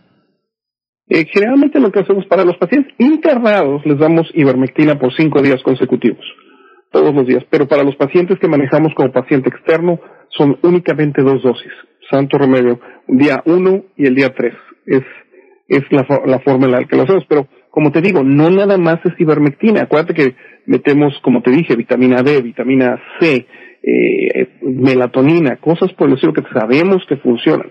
No quiero que tus eh, gente que te está escuchando vaya a pensar que nada más es la melatonina. También es un poquito de sentido común. Si tú me llegas muy tarde, te puedo dar agua bendita y no te voy a sacar adelante. O sea, tenemos que entender que el tratamiento temprano es lo que hace que los pacientes sobrevivan. Y quizás es la, la parte informativa más importante que debemos de darle a la gente. Aparte de que le traten de convencer a sus médicos que les den ivermectina.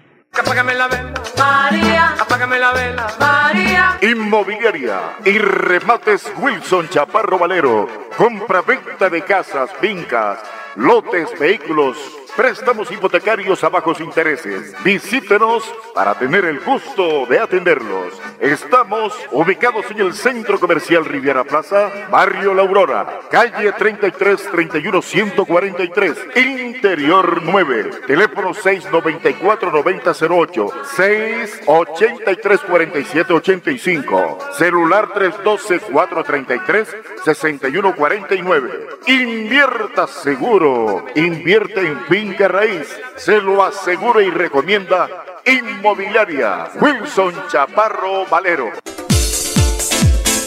La solución jurídica a las víctimas en accidentes de tránsito aéreos, demanda contra el Estado, la tiene el doctor Fernando Chaparro Valero, abogado especialista en víctimas los esperamos en la carrera 13, número 3510, oficina 306, edificio Plaza Bucaramanga. Llámenos al teléfono 313-347-7844 y el 642-7373. Fernando Chaparro Valero, abogado en víctimas.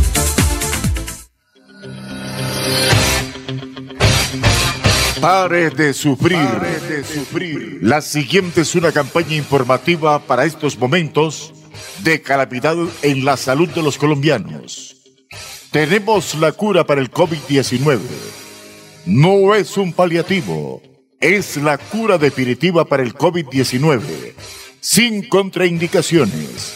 Comuníquese con el profesional Alberto Latorre, Universidad del Valle celular 310-504-5756 o al pico en Bucaramanga 694-9008.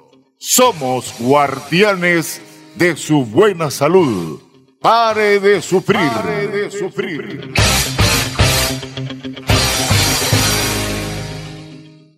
Me llamo Andrea Juliana Botero Cortés. Señor gobernador de Santander, señor alcalde de Bucaramanga. Ustedes me tienen tan triste como aterrada, que piensen que esto de la pandemia se va a solucionar con solo encerrarnos, lavarnos las manos, usar tapabocas y nada más. No entiendo cómo ustedes, personas tan capaces y preparadas, no se les ocurre una solución tan elemental como se me ocurre a mí con 16 años y décimo grado. Una solución que consistiría en la instalación de puestos médicos a donde pueda asistir la gente que presente los primeros síntomas del COVID y se les informe sobre los diferentes anticoagulantes y antiinflamatorios como el ibuprofeno, las aspirinas o los limones con que puede tratar esta enfermedad y de esta manera evitar que se agraven, salir de la crisis y recuperar su salud. Me da mucha tristeza que por la negligencia de ustedes, mucha gente que no se aplicó los mínimos remedios esté llegando a colapsar las UCIs. Ahora, no entiendo cómo ustedes no se enteraron de que los presos de las cárceles de Villavicencio o de Leticia se alentaron del COVID aplicando estos remedios. Me haría mucha tristeza que por la falta de sentido común de ustedes le tuvieran que decir a mi abuelita de 84 años y a mi madre que no tienen derecho a un respirador porque no hay cama para tanta gente. Me haría aún más dolor que tuvieran que morirse dejándonos huérfanos a mi hermanito y a mí. Les pido que por favor tomen conciencia y se responsabilicen como mandatarios. Los problemas no se resuelven solos. Es hora de que tomemos acción porque van a venir muchos más muertos de los que hay ahora. Muchas gracias. Déjeme hacerle una pregunta. ¿Usted apoyó eso? Usted apoyó a Chávez cuando Chávez comenzó a tomar medidas contra la oposición, cuando Maduro encarcelaba a miembros de la oposición, usted apoyaba a Maduro. Cuando Maduro estaba cerrando medios de comunicación, usted apoyaba a Maduro. Cuando Maduro estaba expropiando empresas, usted negaba que hubiese desabastecimiento y que la gente estaba aguantando hambre en Venezuela. Está hoy a cuatro días de las elecciones, está arrepentido. tiene para hacer esas afirmaciones? Se la paso de inmediato. Tengo 18 hojas, doctor Petro, de los tweets que usted ha escrito durante todos estos años. De Maduro. Sobre, sobre Maduro y sobre Chávez, a, quien usted asesoraba, Maduro, Maduro, a quien usted asesoraba en, términos de economía. En términos de economía. La Asamblea, la asamblea Constituyente. Le voy a pedir respeto. La Asamblea Constituyente. Le voy a pedir respeto. apoyó. No, le voy a pedir doctor respeto. pero yo le pregunto a ver, le voy a pedir respeto. La Asamblea Constituyente le voy a pedir respeto. apoyó. No, le voy a pedir doctor respeto. pero yo le pregunto yo no sé si resulta irresponsable esto, pero la ivermectina sirve también como prevención profiláctica, es decir, antes de que usted vaya a sentir los síntomas o tener el contagio, ¿la gente puede tomar la ivermectina como prevención? Sí, nosotros tenemos varios eh, protocolos en los cuales damos, por ejemplo, la ivermectina día 1, día 3 y después a las dos semanas lo volvemos a repetir. Y esto lo hemos hecho con mucha gente, por ejemplo, profesionales de la salud, gente que está expuesta al, COVID todos los días. Y curiosamente no les pega ya el, el COVID. Antes les pegaba muy fuerte el COVID. Pero una señora que nos está escuchando se toma la ivermectina y, al cuánto tiempo vuelve y, aplica la dosis. Al día eh, eh, pasado mañana. Si, si, te la tomas hoy, es hoy es el día uno, después el día tres es cuando se te la tomarías otra vez. Y si o sea, un día de por medio. Un día de por medio. Y nada más. Un día de por medio.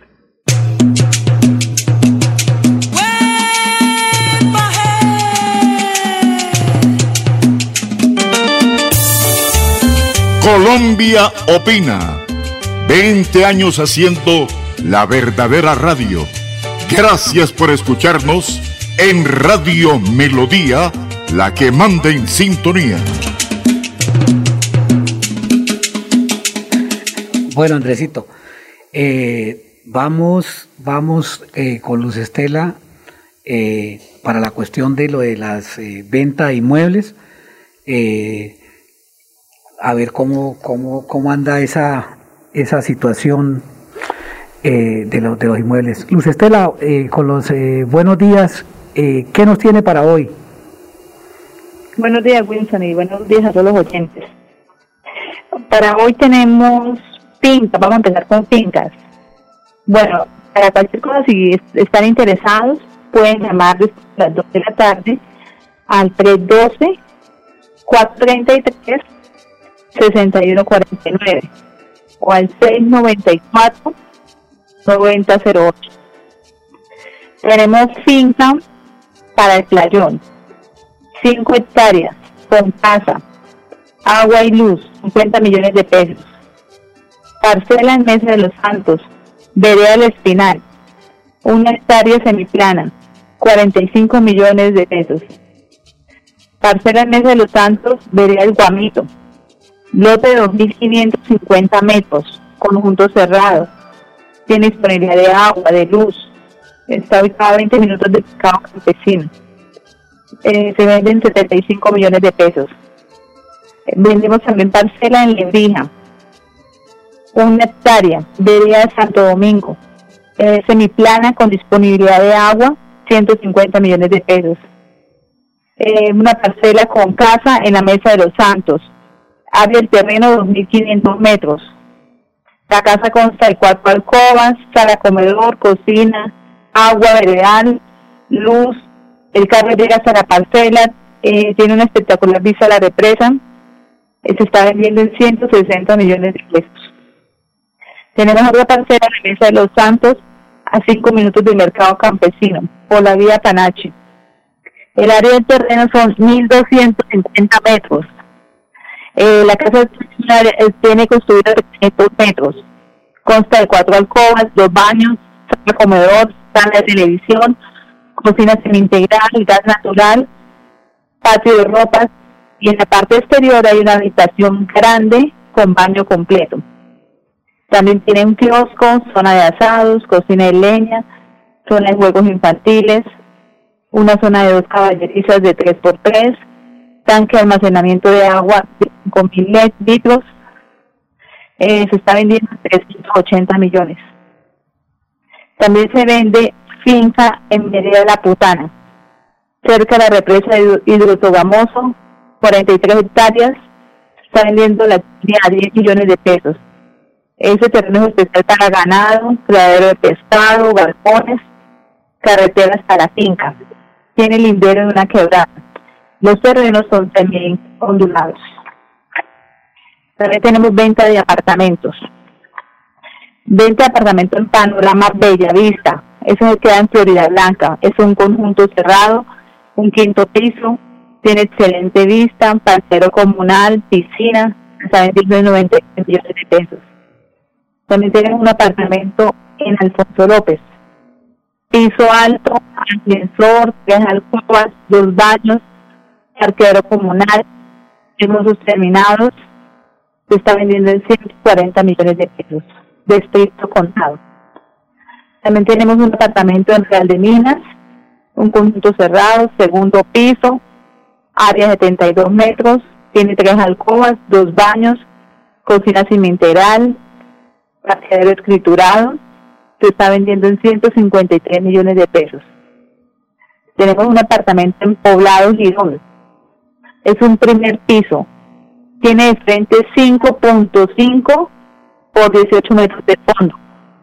Consta de tres alcobas, tres baños, un local pequeño, patio, cocina integral, sala comedor, garaje para un carro y dos motos. Y este sí está pesado. Es vehicular, se está dando oportunidad, 165 millones de pesos. También tenemos un apartamento en la paralela Cañaveral, con ascensor, quinto piso, de área son 84 metros, tiene tres alcobas, dos baños, balcón con vista hacia la piscina en conjunto y se está vendiendo distrito contado en 170 millones de pesos. Eh, también tenemos un apartamento en mejoras públicas, tercer piso, sin ascensor, área de 76 metros, con parqueadero escriturado, tres alcobas, dos baños, balcón, se está vendiendo distrito contado 210 millones de pesos. También tenemos un apartamento en Florida Blanca, en el casco urbano, cerca de la alcaldía, el parque principal, los colegios, está súper central. Es, es un conjunto cerrado, es un sexto piso con ascensor, tiene zona social completa, gimnasio, teatro, piscina, parqueadero, tiene de área 76 metros y se está vendiendo en 210 millones de pesos. También tenemos un apartamento frente al Parque de los Niños en Bucaramanga. Cuarto piso, ascensor, recién remodelado, área 85 metros, tres alcobas, dos años, cocina integral nueva, parqueadero, se está vendiendo en 200 millones de pesos. Tenemos apartamento en San Alonso, tiene dos años de construido, de área 74 metros, tiene ascensor, parqueadero, 220 millones de pesos. Tenemos un apartamento en Puerta Mayor, es aquí en Bucaramanga. Eh, se entra por la Puerta del Sol y ahí a mano derecha está este conjunto.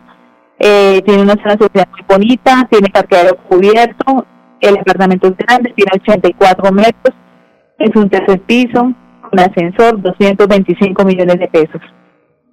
También tenemos apartamento en Vista Azul, en el sector del bosque Florida Blanca. Área 91 metros, tiene tres alcobas, cocina integral, balcón, parqueadero, zona social completa. 230 millones de pesos. Tenemos un apartamento en Abadía, Florida Blanca, cerca de la autopista y a la Turena. Tiene de área 78 metros, tres habitaciones, dos baños, cocina integral, sala comedor, balcón, excelente zona social, 280 millones de pesos. Ahora vamos con ventas de casas. Eh, venta, se vende casa en Pilicueta, barrio Villanueva del Campo, a dos cuadros de Paseo Cataluña. Es peatonal amplia, cerca de la vía, se está vendiendo en 130 millones de pesos. También tenemos otra casa cerca, en Piecuesta, cerca de la Candelaria, que está cerca del casco urbano de Piecuesta. Tiene dos plantas, tres alcobas, dos baños, patio, se venden 120 millones de pesos. Tenemos una casa en Piedecuesta también en barrio Brisas de Primavera, dos pisos independientes. Cada piso tiene dos alcobas, su sala comedor, su cocina y tiene un baño. Y los servicios son independientes. Se está vendiendo en 147 millones negociables. Es vehicular. Tenemos una casa en Girón, en barrio Ciudadela con Fenalco. Tres niveles, cuatro alcoholes, cocina, sala comedor, tres baños, 155 millones de pesos. Casa en Tecuesta, Villa de Navarra, modelada, muy bonita, vehicular, 170 millones de pesos. También tenemos una casa en el conjunto residencial Monteverde, está cerca al lago del Cacique.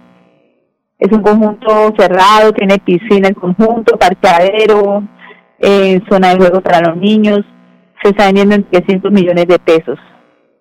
También se vende casa en Zapatoca, barrio La Merced, cerca del Coliseo de Zapatoca. El área del terreno son 113 metros. La casa consta de dos alcobas, un baño, cocina enchapada, patio, es vehicular, 140 millones de pesos. Esas son las ventas que tenemos directas. Y ahora vamos a leer las ventas por medio de remate, que hay que tener el dinero de estricto contado para poder comprar. Tenemos casa en Aldea Media, Girón, 45 millones de pesos. Apartamento en Rincón de Girón, 60 millones de pesos. Apartamento en Piedecuesta, un tercer piso, 70 millones de pesos.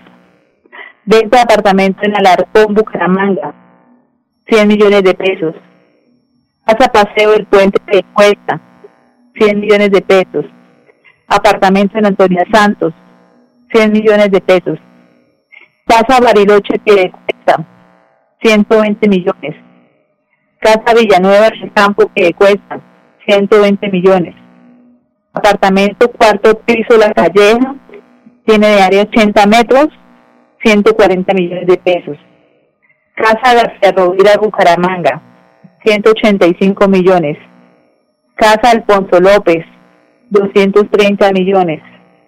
Ve- venta de casa bifamiliar en terrazas, tres niveles, tiene tres alcobas, sala comedor, garaje, patio, eh, dos baños, 230 millones de pesos. Eh, tenemos casa en Comuneros, 350 millones de pesos. Casa en Avenida El Jardín, cerca de la UNAD Bucaramanga, 350 millones.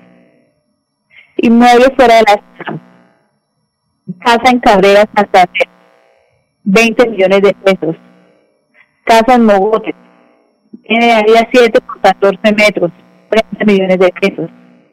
Eh, la placa de segundo piso, urbanización Luis Carlos Galán Sarmiento, 22 millones de pesos. Casa Casco Urbano Curití, 85 millones de pesos.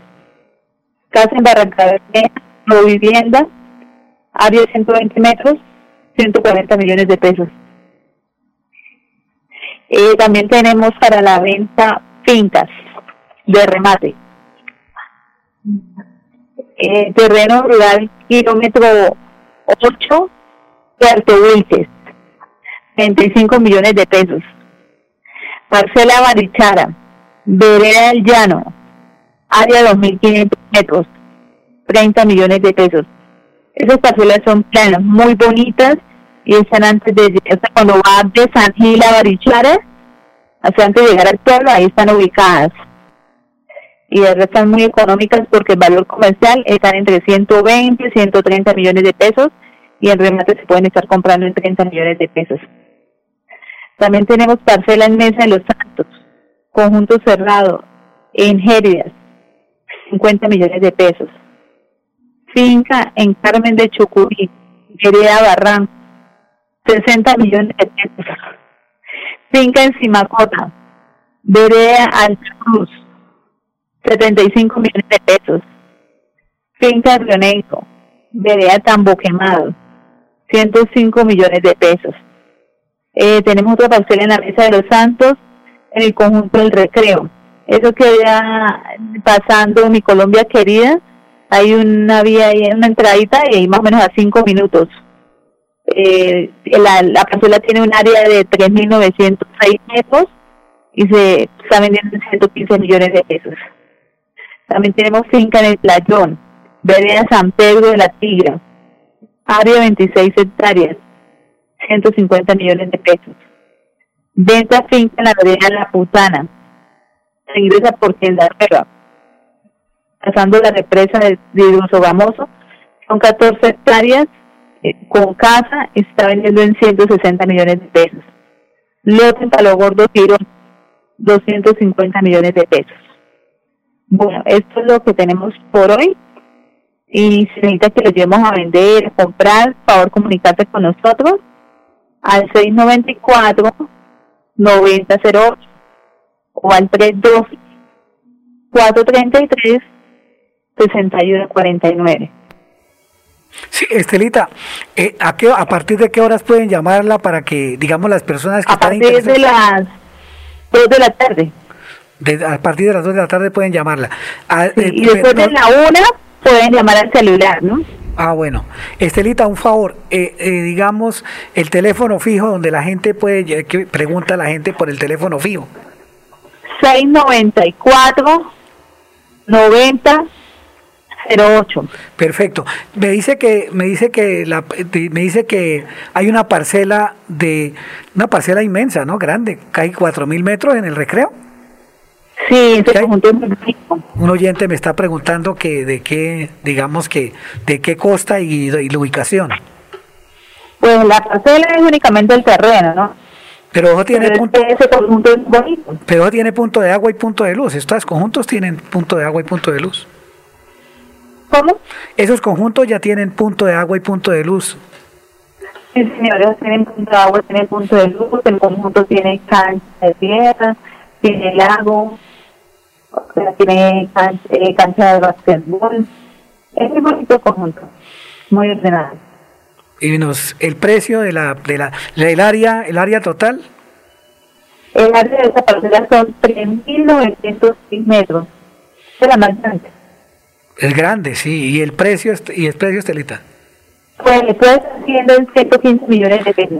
También nos preguntan por, económica. Estelita, también nos preguntan por el, por la, por digamos, por el precio eh, de, de estas que quedan en Barichara, eh, que- los precios de esas. La de Barichara Y el- la medida y el precio. entre unos 3 millones de pesos. ¿Cuánto?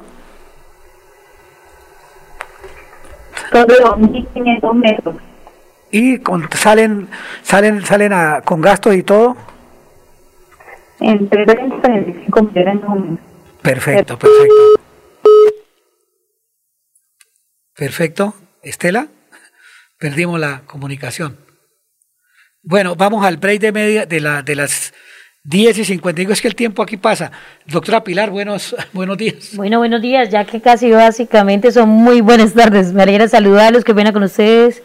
Llegué un poquitico en corre, corre, porque el tranco, no, no, no me miren así, por favor, aquí No, miren, me están haciendo ojitos. Nosotros le entendemos. me están haciendo ojitos, así como para la risa, para el canto, para, para el swing que se necesita en Bucaramanga. Claro que sí, qué pena con ustedes, los oyentes.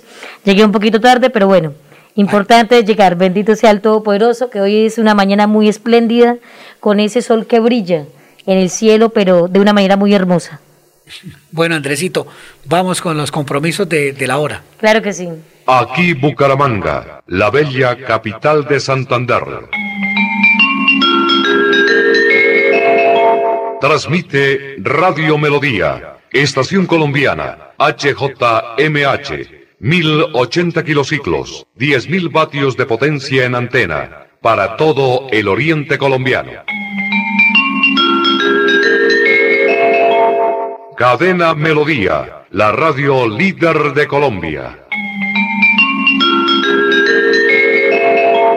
A esta hora, Radio Melodía hace lecturas de edicto de emplazamiento y remate. Juzgado primero de ejecución civil municipal de Bucaramanga, naturaleza clase de proceso, ejecutivo singular, demanda ejecutiva singular acumulada, demandante Marjuri Cecilia Bolaños Troya, sesionaria de Angélica Segura Urbano y Sandra Patricia Liscano Medina, demandado Pablo Emilio Díaz Fonseca, persona emplazada, suspender el pago a los acreedores y por ello emplácese a todos los que tengan créditos de ejecución contra el señor Pablo Emilio Díaz Fonseca, identificado con la cédula 91.490.848, para que comparezca a hacer valer el crédito mediante acumulación de demandas y procesos dentro de los cinco días siguientes a la expiración del emplazamiento. Quédate en casa. Disfruta, vive, comparte, ama, aprende, juega, escucha, goza, lee, saluda, regala, responde, comprende, perdona, canta, supérate, felicita, encuentra, apoya, cree, agradece, enamórate, mejórate, trabaja, ríe, ayuda, quiere, Por ti, por tu familia, por todos, quédate en casa. Melodía, contigo en casa. Doctor Joseph, me dijo usted que cuando le llegaba a, a su hospital, al United Memorial Medical Center en Houston, Texas, cuando le llegaba un paciente eh, diagnosticado por COVID-19, entonces usted lo que hacía era, primero una dosis de entrada, una dosis de ivermectina, ¿y al cuánto tiempo la segunda? Eh, generalmente lo que hacemos para los pacientes internados les damos ivermectina por cinco días consecutivos, todos los días, pero para los pacientes que manejamos como paciente externo son únicamente dos dosis, santo remedio, día uno y el día tres, es, es la, la forma en la que lo hacemos, pero como te digo, no nada más es ivermectina, acuérdate que metemos, como te dije, vitamina D, vitamina C, eh, melatonina, cosas por el estilo que sabemos que funcionan. No quiero que tu eh, gente que te está escuchando vaya a pensar que nada más es la melatonina. También es un poquito de sentido común. Si tú me llegas muy tarde, te puedo dar agua bendita y no te voy a sacar adelante. O sea, tenemos que entender que el tratamiento temprano es lo que hace que los pacientes sobrevivan. Y quizás es la, la parte informativa más importante que debemos de darle a la gente. Aparte de que le traten de convencer a sus médicos que les den ivermectina. Apágame la vela, María. Apágame la vela, María. Inmobiliaria y remates Wilson Chaparro Valero. Compra-venta de casas, fincas, lotes, vehículos Préstamos hipotecarios a bajos intereses. Visítenos para tener el gusto de atenderlos. Estamos ubicados en el Centro Comercial Riviera Plaza, Barrio La Aurora, calle 33 31 143, Interior 9. Teléfono 694 9008 683 47 85. Celular 312 433 6149. Invierta seguro. Invierte en fin finca raíz. Se lo asegura y recomienda Inmobiliaria Wilson Chaparro Valero. La solución jurídica a las víctimas en accidentes de tránsito aéreos, demanda contra el Estado, la tiene el doctor Fernando Chaparro Valero, abogado especialista en víctimas los esperamos en la carrera 13, número 3510, oficina 306, edificio Plaza Bucaramanga. Llámenos al teléfono 313-347-7844 y el 642-7373. Fernando Chaparro Valero, abogado en víctima.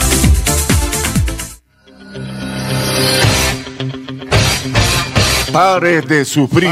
de sufrir. La siguiente es una campaña informativa para estos momentos de calamidad en la salud de los colombianos. Tenemos la cura para el COVID-19.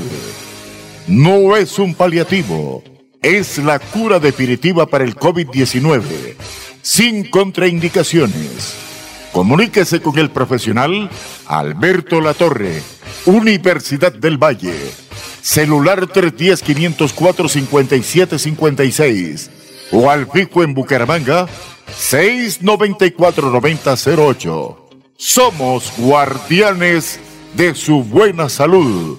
Pare de sufrir. Pare de sufrir.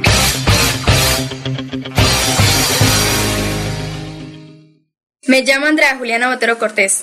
Señor gobernador de Santander, señor alcalde de Bucaramanga. Ustedes me tienen tan triste como aterrada, que piensen que esto de la pandemia se va a solucionar con solo encerrarnos, lavarnos las manos, usar tapabocas y nada más. No entiendo cómo ustedes, personas tan capaces y preparadas, no se les ocurre una solución tan elemental como se me ocurrió a mí con 16 años y décimo grado.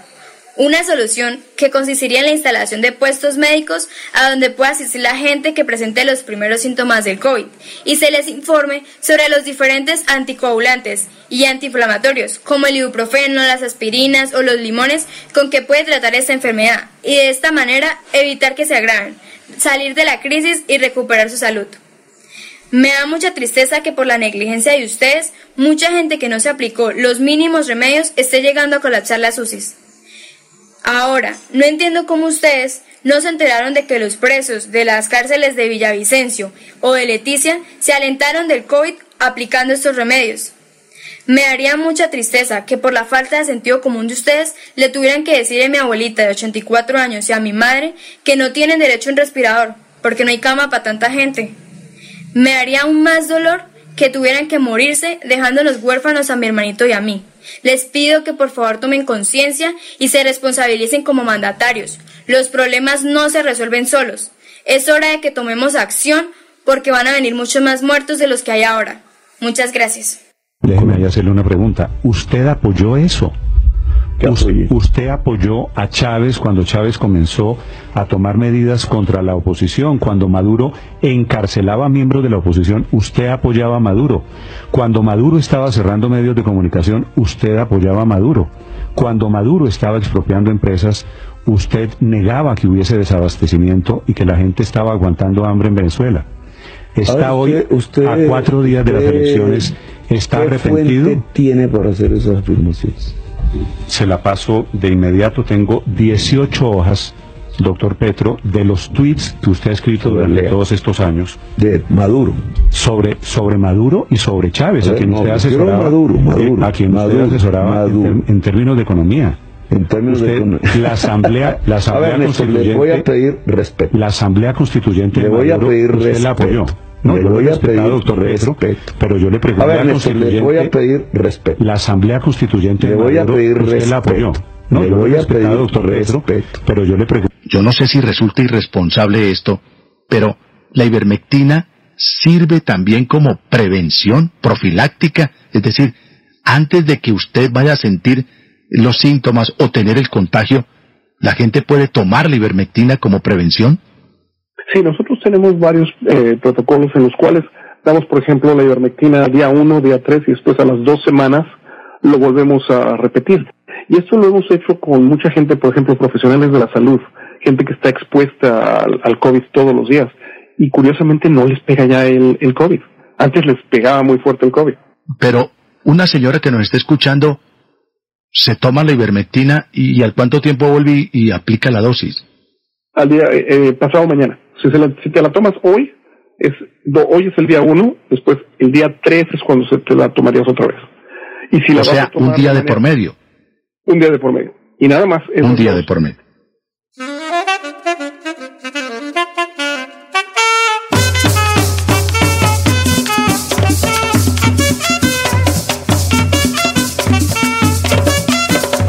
Colombia opina. Busca la paz y síguela. Luchemos por una Colombia mejor. Colombia opina. Radio para todos los gustos. En melodía, la que manda en sintonía. Manda en sintonía. A ver, nuestra juventud es que el socialismo, el comunismo, la izquierda radical es un modelo político y social fracasado en todo el mundo. En lo único que ha sido bueno el comunismo es en generar pobreza y en acabar con los medios de producción y en acabar con la clase media. Eso es importante que nuestra juventud lo entienda. No hay nada bueno en el comunismo. El comunismo es una plaga que hay que erradicar del mundo como corresponde, por supuesto, por la vía democrática. Y en Colombia hay personajes disfrazados de demócratas, como se disfrazaba Chávez antes de hacerse presidente en Venezuela, que fungen de independientes, progresistas, pero en realidad son unos comunistas, unos socialistas disfrazados. Y otros que se insertan comunistas les hacen el juego, lo cual los convierte en cómplices. El señor Gustavo Petro viene de la guerrilla del M-19. El desastre que ha dejado en Bogotá es palpable para cualquier colombiano. La señora Claudia López tiene sus devaneos con la izquierda. El señor Sergio Fajardo, que es antioqueño, que por cierto hizo una gobernación desastrosa en términos económicos, la dejó quebrada porque Sergio Fajardo es un culebrero play que vende humo todo el tiempo. Y el país no le puede jugar a esos personajes, porque esos personajes le pueden abrir la puerta al diablo, dejar entrando el socialismo y el comunismo a Colombia. Este es un país de gente trabajadora, de gente pujante, que no puede permitir bajo ninguna circunstancia que esa plaga de la izquierda, representada por estos individuos que hoy posan de demócratas, se intronicen en el poder y acaben con un país que está muy herido hoy día porque el presidente Santos, como la, tú recordarás la película de Sergio Cabrera, La estrategia del caracol, que el protagonista cuando se va dice, allí les dejo esa casa, que deja el cascarón. ¿Cómo no? Así va a dejar Santos Colombia, un cascarón. Pero debemos recuperarlo y si dejamos que entre la izquierda amangualada con la guerrilla, porque toda esa gente le ha hecho el juego a la guerrilla, el señor Sergio Fajardo, el señor Gustavo Petro, la señora Claudia López, el señor Humberto de la Calle, todos han sido patrocinadores de ese proceso de paz mentiroso y espurio que ha afectado la institucionalidad de Colombia, que no vengan ahora a rasgarse las vestiduras. Y por eso hay que castigarlos con el voto en contra en las próximas elecciones, no solamente a la presidencia de la República, sino también al Congreso, porque hay que construir una coalición fuerte de centro derecha que apoye al gobierno de esa misma tendencia ideológica que habrá de acometer y de realizar las reformas profundas que requiere nuestra democracia, nuestra patria. Sí, Andresito, eh, muchas gracias, Andresito, para que, a ver si me puede buscar de una vez para pegar el audio, el de, el de Chávez, para ver si me lo puede hacer el favor y me, me, lo, me, lo enlaza, porque él habla que estos señores llegan es con, eh, con nadadito de perro y después... Promesas, promesas. Y, después se quedan ahí en, en, el poder. Tenga la bondad de Felipe y, y preparamos también el del, el del expresidente eh, Andrés Pérez Carlos Andrés Pérez también para, para pegarlo, porque estamos, vamos a tratar el temita aquí con la doctora Pilar. Entonces, Andrés Felipe, usted tiene la palabra. Comandante, déjeme hablarle sobre el miedo que usted genera en muchísimas personas. En el exterior hay, hay gente que le tiene miedo. Usted sabe eso, ¿no? No sé por qué. bueno, primero, dicen que no es demócrata. ¿Usted está dispuesto a entregar el poder después de cinco años? Claro que estoy dispuesto a entregarlo, no solamente después de cinco años. Yo he dicho que incluso antes porque nosotros vamos a proponer aquí una reforma constitucional, una, transformación del sistema político para tener una democracia verdadera, mucho más auténtica. Si, por ejemplo, yo a los dos años resulta que soy un fiasco, un fracaso, o cometo un delito, un hecho de corrupción o algo que justifique mi salida del poder antes de los cinco años, yo estaría dispuesto a hacerlo. ¿Nacionalizaría algún medio de comunicación, algún medio No, basta, con el medio de comunicación que tiene el Estado hoy. El Estado tiene el canal 8 venezolana de televisión. Hay que Comandante, déjeme hablarle sobre el miedo que usted genera en muchísimas personas. En el exterior hay, hay gente que le tiene miedo. Usted sabe eso, ¿no? No sé por qué. bueno, primero, dicen que no es demócrata. ¿Usted está dispuesto a entregar el poder después de cinco años? Claro que estoy dispuesto a entregarlo, no solamente después de cinco años, yo he dicho que incluso antes, porque nosotros vamos a proponer aquí una reforma constitucional, una, transformación del sistema político para tener una democracia verdadera, mucho más auténtica. Si, por ejemplo, yo a los dos años resulta que soy un fiasco, un fracaso, o cometo un delito, un hecho de corrupción o algo que justifique mi salida del poder antes de los cinco años, yo estaría dispuesto a hacerlo. ¿Nacionalizaría algún medio de comunicación, algún medio No, basta, con el medio de comunicación que tiene el Estado hoy. El Estado tiene el canal 8 venezolana de televisión. Hay que repotenciarlo, ponerlo a trabajar en función de la educación nacional, de los valores nacionales. Los demás canales, yo tengo las mejores relaciones con ellos, con los medios de comunicación. Deben seguir siendo privados. Más bien estamos interesados en que se amplíen, se profundicen. ¿No hay intención de nacionalizar absolutamente nada? No, absolutamente nada. Incluso hemos dicho, nosotros estamos dispuestos a darle facilidades aún más de las que hay a los capitales privados internacionales para que vengan aquí a invertir en las más diversas áreas, agricultura, agroindustria, petroquímica, industria gasífera, todo lo que es el desarrollo del país, que tenemos un, vea, que tenemos un, proyecto bastante ambicioso que necesitará de la inversión privada. Yo aprovecho para hacer un llamado a todo el mundo. Yo no soy el diablo, yo soy un hombre que va eh, con los mejores lazos de hermandad a trabajar conjuntamente con todos los países de América Latina, de Norteamérica y del mundo entero. La última pregunta de Cuba es esta. Si para usted Cuba es una dictadura o no es una dictadura. Sí, es una dictadura. Sí, es una dictadura. Sí, pero, pero no puedo yo condenar a Cuba. Eh, ¿Sabe? Hay un principio de, derecho internacional que es la autodeterminación de los pueblos. Los pueblos deben darse sus gobiernos o deben hacer sus propias historias. Yo no puedo desde Caracas, sentado aquí, empezar a juzgar a los gobiernos y a los pueblos del mundo. Bueno, ahí tiene doctora Pilar y amables oyentes. Eh, este, este señor Chávez cuando llegó a, al poder allá en Venezuela y cómo llegaba con esa mansedumbre, con digamos con esa, con esa pluma, en fin, engañando al pueblo. Y mire, mire, mire la forma como decía que, que si él hacía algo malo, que no sé qué, que a los dos años ya, ya prácticamente entregaba el poder y, y ya llevamos, ya vamos para más de 20 años, creo, doctora Pilar, más de Claro que sí, eso fue del año más. Estamos hablando de 2000, de 1999 que cogió el poder. Ya, estamos llevamos 22 años. Dios mío, y la gentecita... su- 23, entramos 23 años. la gente sufriendo, doctora Pilar, todo esto, todo esto, es- todo esta, todo todo esto de pueblo, por haber creído en esto, en esto, en este, en esta, en estos eh, personajes eh, la, de mala calaña, gente, gente ruin, que este señor ya al menos ya debe estar por allá en la quinta paila del infierno, ya debe, debe, debe estar allá revolcándose allá en, eh, en la quinta paila allá de- de- de- del infierno, pasa- doctora Pilar. Claro que y, sí, mira. y de todas maneras, pero, pero dejó este otro, este otro, este otro elemento, este, este otro eh, criminal, este, este señor eh, Maduro, que mire cómo tiene, tiene, tiene, tiene la gran mayoría del pueblo venezolano regado en todas partes.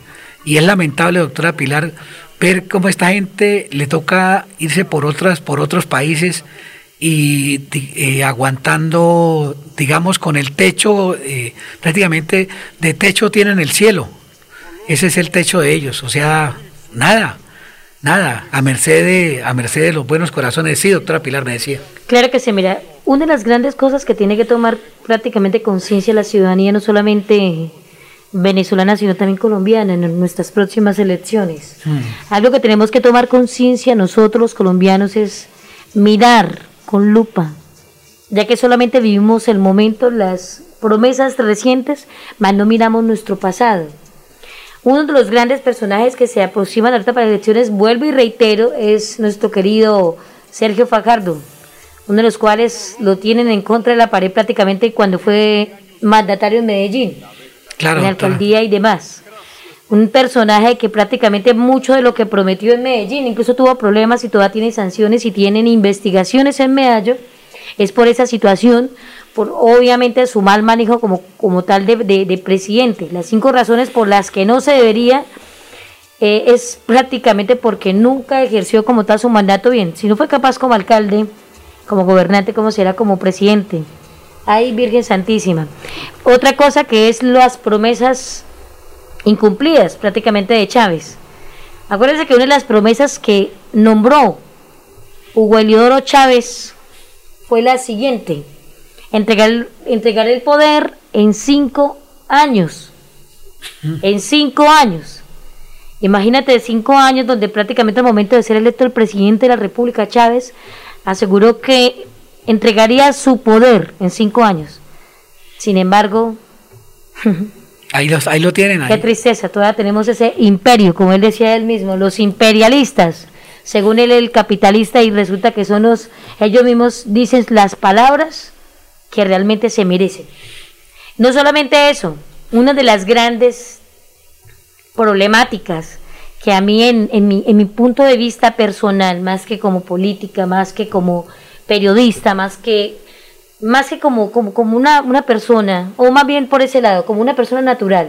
Sí, doctora. Tengo familia venezolana, que incluso tengo amigos venezolanos, el cual quiero mucho y aprecio mucho. Prácticamente el, el- el Hugo Chávez, la muerte de él fue un, un- un aceleramiento que causó grandes problemas, crisis económicos en Venezuela, aunque ya venía con el tiempo atrás. Acabar con el metro en, en Caracas, eh, permitir que la Casa de la Cultura de, de Bolívar se, se acabara, se destruyera. Grandes cosas en, en- en- en- en Venezuela, no más como las Islas Margaritas, una belleza, unas cosas de que en mi punto de vista, Mérida, yo tengo familia todavía en Mérida, al cual expropiaron tierras, negocios y demás. Son cosas que uno piensa en la vida de ver esas bellezas que había en Venezuela. Yo soy una de las niñas que era aficionada a estar en Venezuela. No, Pilar, y sobre todo la, perdone doctora que le Tranquilo. interrumpa, pero sobre todo, doctora Pilar, la tranquilidad con que vivía ese pueblo venezolano en la, En el la- 98. en la, en la cuestión de, de- de alimentación, doctora, que todo era prácticamente, No, es que mira, todo era subsidiado. Y no doctora. solamente eso, en el año dos, en el año 1998, en el 97-98 hicieron unos estudios en cómo estaba la situación económica suramericana.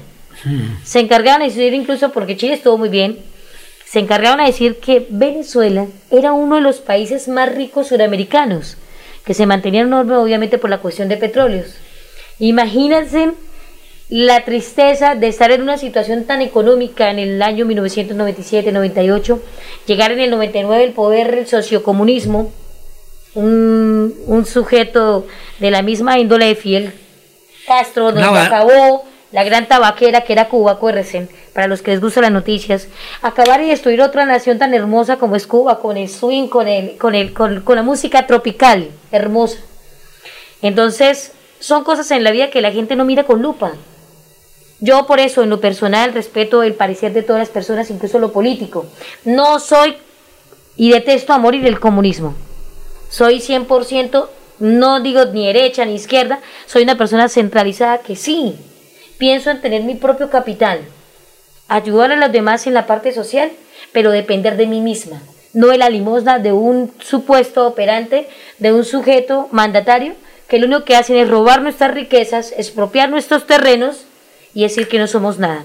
Eso le pasó a Chávez. Mira, aquí la reelección que hubo en el 2006 al 2012, donde resultó ganador Chavecito. Cosas que niños en la calle. Otra arista prácticamente que en la sociedad venezolana causó preocupación fue niños en situación de la calle. Durante buena parte de su gestión, infantes vivían en indigencia debido a la pobreza extrema del país. Y actualmente, ¿cómo están parte de los venezolanos?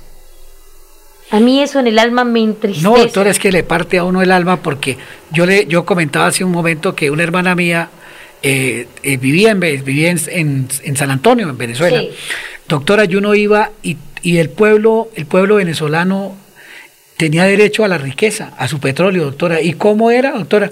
Pues que uno iba y, por ejemplo, un galón de aceite eh, de- que acá valía 10 mil pesos, uno iba allá y valía mil, dos mil pesos. Sí, sí, sí. Porque era todo subsidiado, Yo doctora. tanqueaba el carro con, Doctora, con yo 10 le mil pesos, yo alcancé a tanquearlo. No, eso sí, doctora, yo también decía lo mismo. Sí, con mil claro. pe- tanquea uno el carro con mil. En el el, pueblo, 2004 estuve en Venezuela. El pueblo y tenía- con mil pesos, incluso en Cúcuta, pasando para San Cristóbal. doctora, el pueblo tenía derecho a, a su riqueza, a su, a su, Claro. a su petróleo.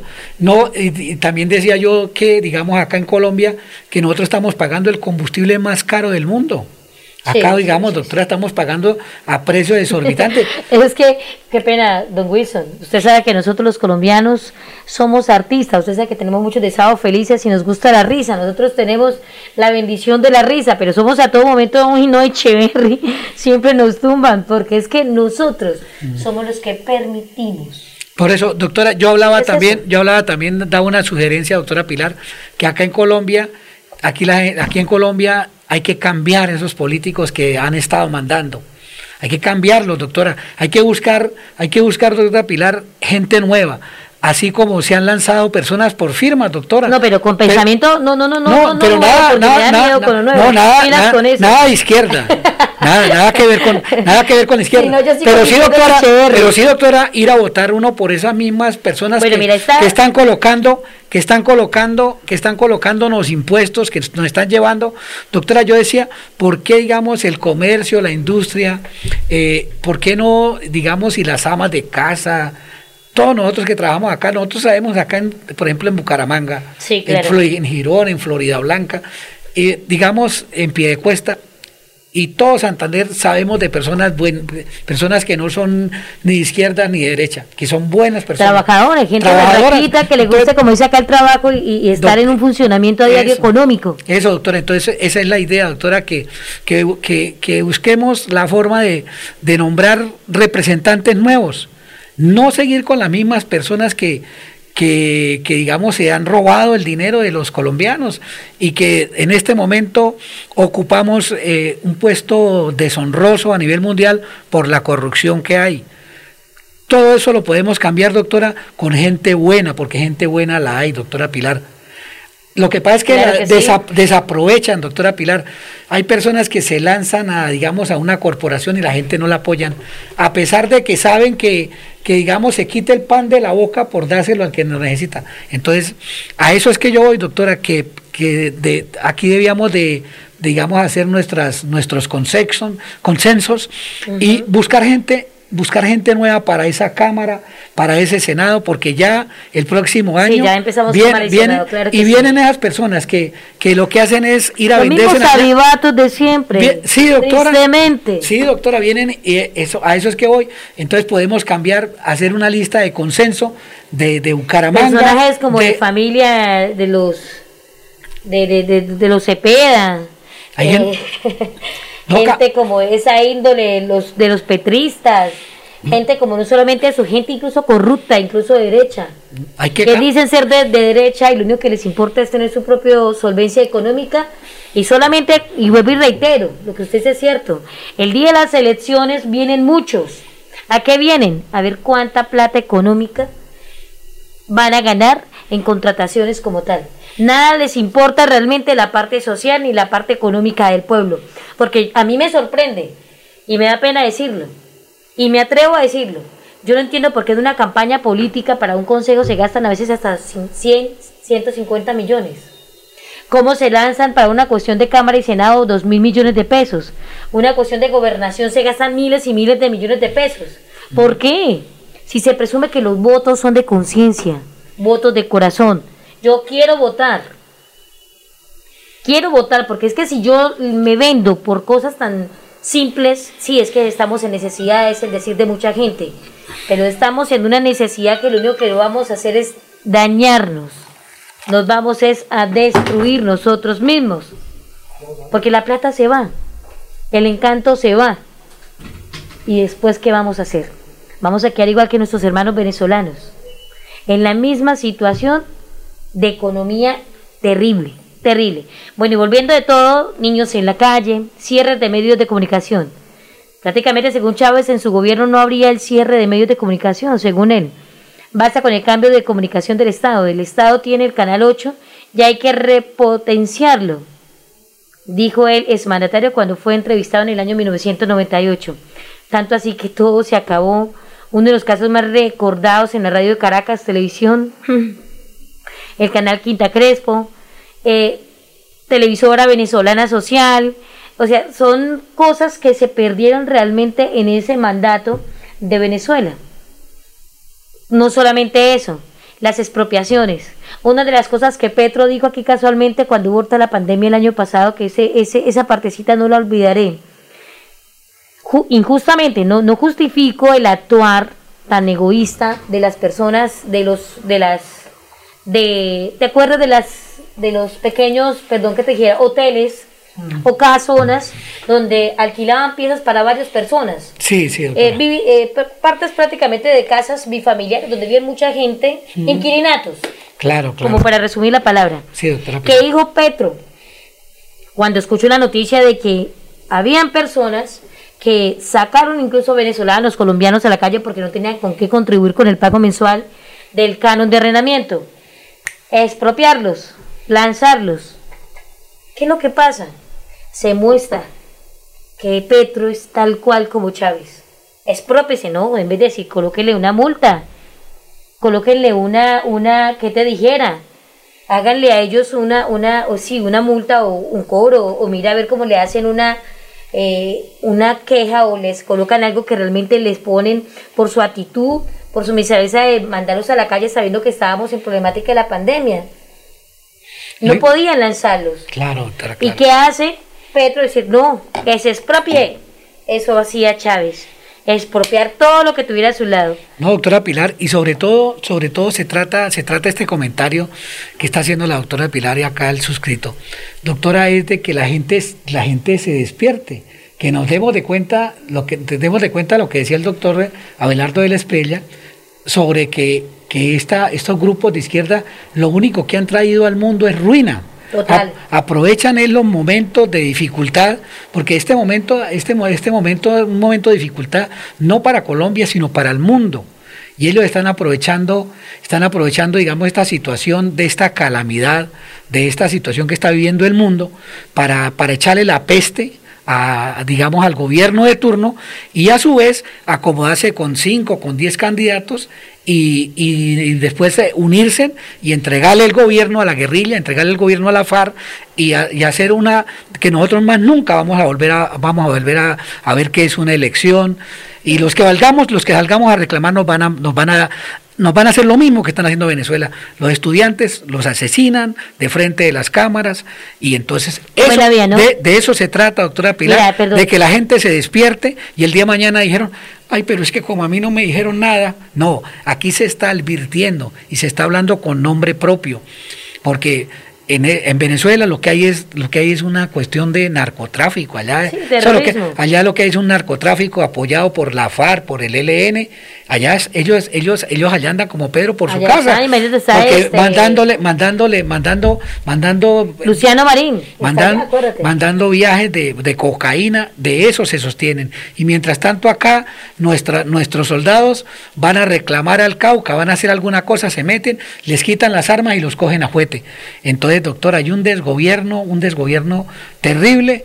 Y, y Dios quiera que nos guíe, que nos que pedirle a Dios que, que nos saque adelante, que le dé fortaleza a, a nuestros gobernantes para, para superar este, este momento, este- esta crisis. Porque esto es una crisis, doctora, no se compadece que los soldados vayan a que, que mataron un líder campesino, que mataron Julano y tal, y vayan allá y los mismos, los mismos indígenas le quiten las armas, los cojan a fuete y dejen en libertad a las personas que cometen estos ilícitos. Y después el que lleva el, el- el que lleva el, el el que lleva la, la mala, la mala fama a nivel del mundo somos nosotros los colombianos. Tristemente sí. Sí, porque no llegan a otras partes de- del exterior y preguntan si soy colombiana. Esa, esa, esa Y tristemente tenemos como que la hoja de vida como un poco manchada por esa situación, ¿no? O sea, nos miran como como somos otros más del montón. André, Sí. An- André Felipe. Duele tristeza. André Felipe, y perdón con el doctor Pilar, yo quisiera recalcarle a los, al pueblo colombiano lo que decía el expresidente Carlos Andrés Pérez, para que la gente, la gente se dé cuenta, la gente se dé cuenta de que la gente le advierten y la gente no hace caso. Entonces, Andresito, usted tiene la palabra.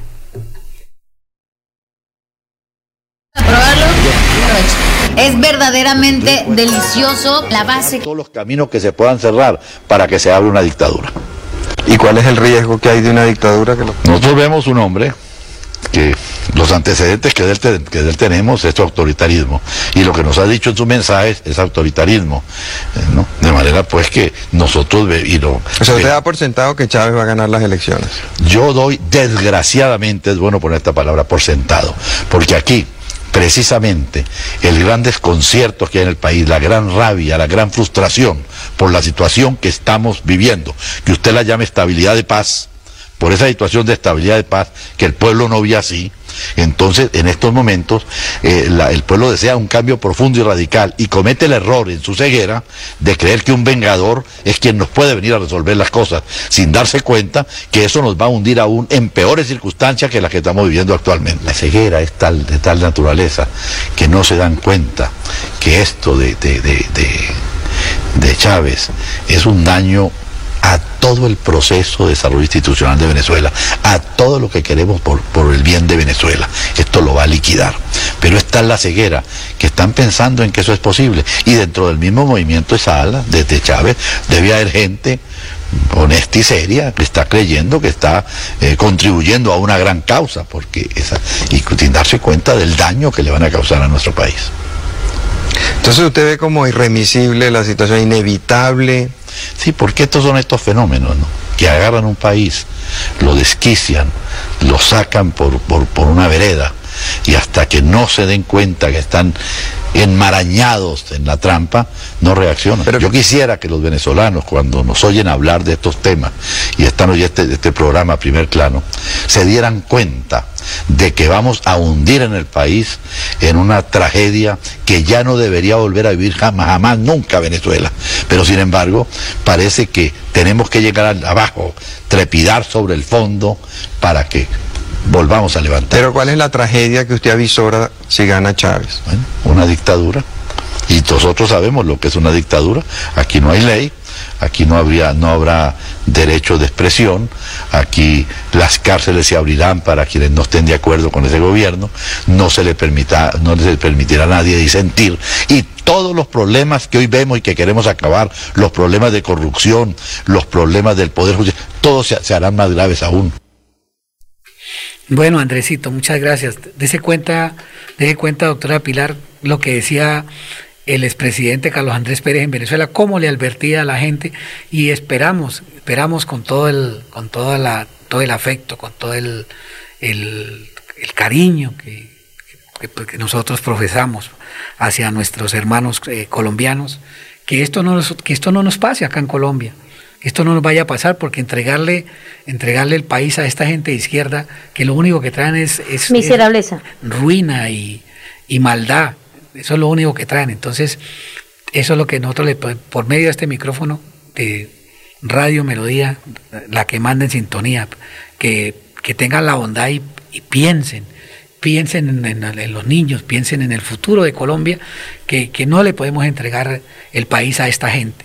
Que lo que le comento, hay gente buena, hay que tomar decisiones y qué importante que, que, que, digamos, hagamos un consenso con el comercio, con, con, digamos, con la industria, con las amas de casa, con, con eh, digamos, con el comercio informal, para que, para que hagamos unas listas, unas listas nuevas, unas listas de gente nueva, que vayan por firmas a representarnos al, al Senado y a la Cámara y no y no y no sigamos entregándole el país a, esta, esta, a, esta, a esta gente, a esta gente corrupta, que lo que ha hecho es prácticamente acabarnos y, llevarnos a la caboces, a la caboces, porque, porque no se compadece que, que en este momento eh, eh, la gente la gente vaya, digamos, a tomar una determinación de entregarle el país a movimientos de izquierda, que vuelvo y repito, lo único que traen es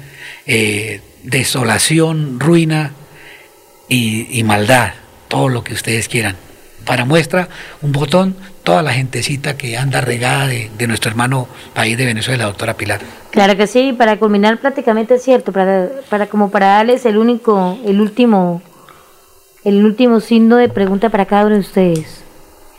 Nosotros básicamente eh, eh, en este pequeño reportaje que tenemos nosotros acá en, en, en Radio Melodía, es como querer demostrar a las personas de que a veces cuando no pensamos realmente con cabeza fría, como decían nuestros ancestros, cometemos los peores errores y tristemente nos vamos a arrepentir el día de mañana. El problema es arrepentirnos cuando ya todo es tarde. Y ser egoístas, que es lo más triste. ¿Y cómo ser egoístas? Con nuestros descendientes, con nuestros hijos y nuestros nietos, bisnietos y tatara, tataranietos. Porque uno no tiene que ser egoísta en la vida. Uno no puede pensar solamente primero yo, segundo yo y tercero yo, sino también en nuestra sangre, en nuestra descendencia. ¿Por qué? Porque mire cómo son muchos de los abuelos, sé que en este momento andan arrepentidos por haber querido darles el poder a un miserable que pintó grandes Pajaritos de oro. paisajes. Sí, hasta el pajarito lo vio Maduro, acuérdese. El pajarito de Chávez lo vio el pajarito Maduro. Acuérdese que se le había presentado una linda, un lindo pajarito para darle a conocer los grandes, las grandes bellezas de, de, de, de Chávez. Entonces son cosas en la vida de que tenemos que tomar conciencia. Mirar los espejos, Gracias, doctora Pilar. Mirar los espejos, Pilar. el otro año las elecciones son Cámara y Senado. Sí, doctora, ¿cómo va a ser posible que un país tan rico, el país más rico de, de, de, de todo Sudamérica, de pronto uno de los países más ricos del mundo, como es Venezuela, quedar, doctora, en una, en una miseria? Porque le dieron, le dieron, le dieron la oportunidad a estos grupos que llegan es de lengua, a estos grupos de izquierda, y mire cómo lo acabaron, doctora, cómo lo acabaron. Y ahora pretenden con Colombia hacer lo mismo. Entonces tengan la Tal bondad, cual. no lo permitamos, no vamos a permitir esa, esa miserableza. Y esto, esos movimientos lo está eh, encabezando este señor Petro, con este señor Fajardo, son movimientos de izquierda. Busquemos gente nueva. Y pilas también con el de acá, porque el de acá es amigo de Sergio Fajardo y de Claudia López. Pero- El, el- no, no, el pero no existe. El, el, el cuchito, ¿cómo es que se llama? Don, No, no, no. hay don que- Ro- ¿Cómo es que se llama? Don Rodolfo Fernández. Don Rodolfo Fernández, una persona que dice ser centralizada, porque económicamente ha hecho mucho, con las cuestiones de obras y demás que tiene en sus cuestiones de, de- viviendas y, y de interés social. pero es una persona que con todo respeto le critico a morir. Coloca la bandera y no estoy en contra de ellos, del homosexualismo ni nada por el estilo. Respeto el pensamiento, el género de cada persona. Pero a mí me parece un insulto que coloque la bandera de lado a lado de la alcaldía, de extremo a extremo, en vez de colocar y la bandera de Colombia un pedacito ahí, una bandera como la que ponemos nosotros en las casas, por la ventana, así tal cual. Entonces pienso yo que no tiene que ser centralizado en sus ideales. A César lo que es de César y lo que es de Dios. Yo soy una persona de pronto en ese caso muy vertical. Y yo no creo que un personaje como el que le gusta tanto contender como Rodolfo Hernández vaya a ser un buen mandatario. Para nada. Pues doctora, Para nada. Le quería grande con todo respeto a su mandato. Sería otro como Chávez. Mire, dejó un alcalde pero pésimo ahorita en Bucaramanga. Si no hable con la gente y párese y mire cómo está Bucaramanga. no, eso es cierto, eso es cierto. que- Entonces no vamos a ir con pero, pero uno tiene, pero doctora Pilar, pero de todas maneras uno no le puede cargar el, eh, digamos, los problemas de los demás a, a la persona, porque también Rodolfo. Perdóneme, tú tienes responsabilidad pero- de tus hechos y tus actos y a quién coloques. Así como a Uribe le hemos fornido todo el peso por lo que Santos hizo, porque muchos han señalado a Uribe culpable por lo que Santos hizo. Desgraciadamente tú lo que coloques en la vida, tú cuando abras y colocas a una persona, tú tienes la responsabilidad de que pierda o gane, es responsabilidad también suya. Tristemente estamos en un estado que Doc- eso se doctora, compone. doctora Pilar, digamos una, un detalle. ¿Usted cree, usted por qué cree que Rodolfo Hernández sacó 70 mil votos y ahorita él colocó para que la gente le ayudara a, a, digamos, a, a Juan Carlos Cárdenas, que sacó 142 mil pesos? ¿Por qué cree que la gente votó por él? Porque el gobierno de, de- del gobierno de Rodolfo Hernández fue bueno o fue malo. Yo le Pues, pregunto, ¿no? verdad. Dobló la, dobló la votación y ni todos los, todos los contrincantes que tenían, ni juntándose todos, llegan a 100 mil votos. Entonces, con todo, con todo el respeto, con todo el respeto, sí. doctora Pilar. Pero es que vuelvo y pero- reitero, pero- tú manejas lo que tú mueves. No, pero, pero de todas maneras, Pilar, hay que también mirar que, que de pronto uno también pueden traicionarlo, uno también puede de pronto... Por lo mismo y tanto, pueden- pero no, no está para condición para presidencial. Pero de, toda- de todas maneras, no. de todas maneras, yo creo, doctora Pilar, que la gente en Bucaramanga tiene un pensamiento distinto, porque si la gente votó, dobló la votación, fue porque hizo una buena alcaldía. Mm, Bueno, no, yo no sé, yo, yo miro, yo reviso todo lo que ha pasado con lo de Saturbán, yo reviso con las basuras, el negocio que hizo con su hijo por allá arriba, cerca de Morro Rico, todas esas cosas deberíamos experimentar y buscarlas, busquen cada uno su hojita y escriban, porque es que el problema de nosotros los colombianos es que sufrimos de Alzheimer. Hoy hacemos una cosa y mañana pensamos otra distinta, pero porque olvidamos lo que ayer pasó. Es una tristeza, pero desgraciadamente nosotros los colombianos nos habitamos a ese diario vivir. Hoy hacemos una cosa, mañana hacemos otra muy distinta y siempre y siempre intercambiamos nuestros ideales. Bueno, ¿y, y qué piensa entonces usted, Rodolfo? Ya está, el doctor Raúl Salazar. Ah, está el doctor Raúl, listo. Bueno, sí, doctora Pilar. Eh, doctora, lo podemos sacar ahí en el, aquí en la imagen del computador, si es tan amable, al- ahí para enlazar al doctor Raúl Salazar, que ya lo tenemos, ya lo tenemos desde Cali para ver qué, para ver qué, qué, información nueva nos tiene. Eh, doctor Raúl, eh, con los con los buenos con los buenos días todavía, son las 11 y 41 minutos de la mañana. Doctor Raúl, eh, ¿Qué nos tiene de nuevo, doctor Raúl? ¿Cómo anda la cuestión de, digamos, eh, de, digamos, de ese, digamos, de esa campaña que usted ha llevado a nivel de Colombia y del mundo, salvando vidas? La gente anda muy agradecida acá en Bucaramanga, doctor.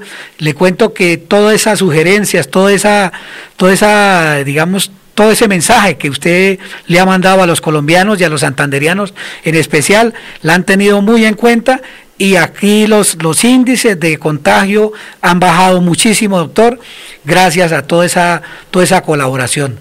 ¿Qué nos tiene de, como último, doctor, eh, doctor Raúl, con los buenos días? Muy, buenos días, sí. eh, nosotros estamos muy contentos por ver que cada día más la comunidad se apersona de su propia salud y no le deja más la salud a, nadie, ni a, siquiera al médico, ni siquiera al médico, aunque ayer lamentablemente vimos, antier, antier creo, una noticia de la muerte de un anestesiólogo de la clínica Foscal allá.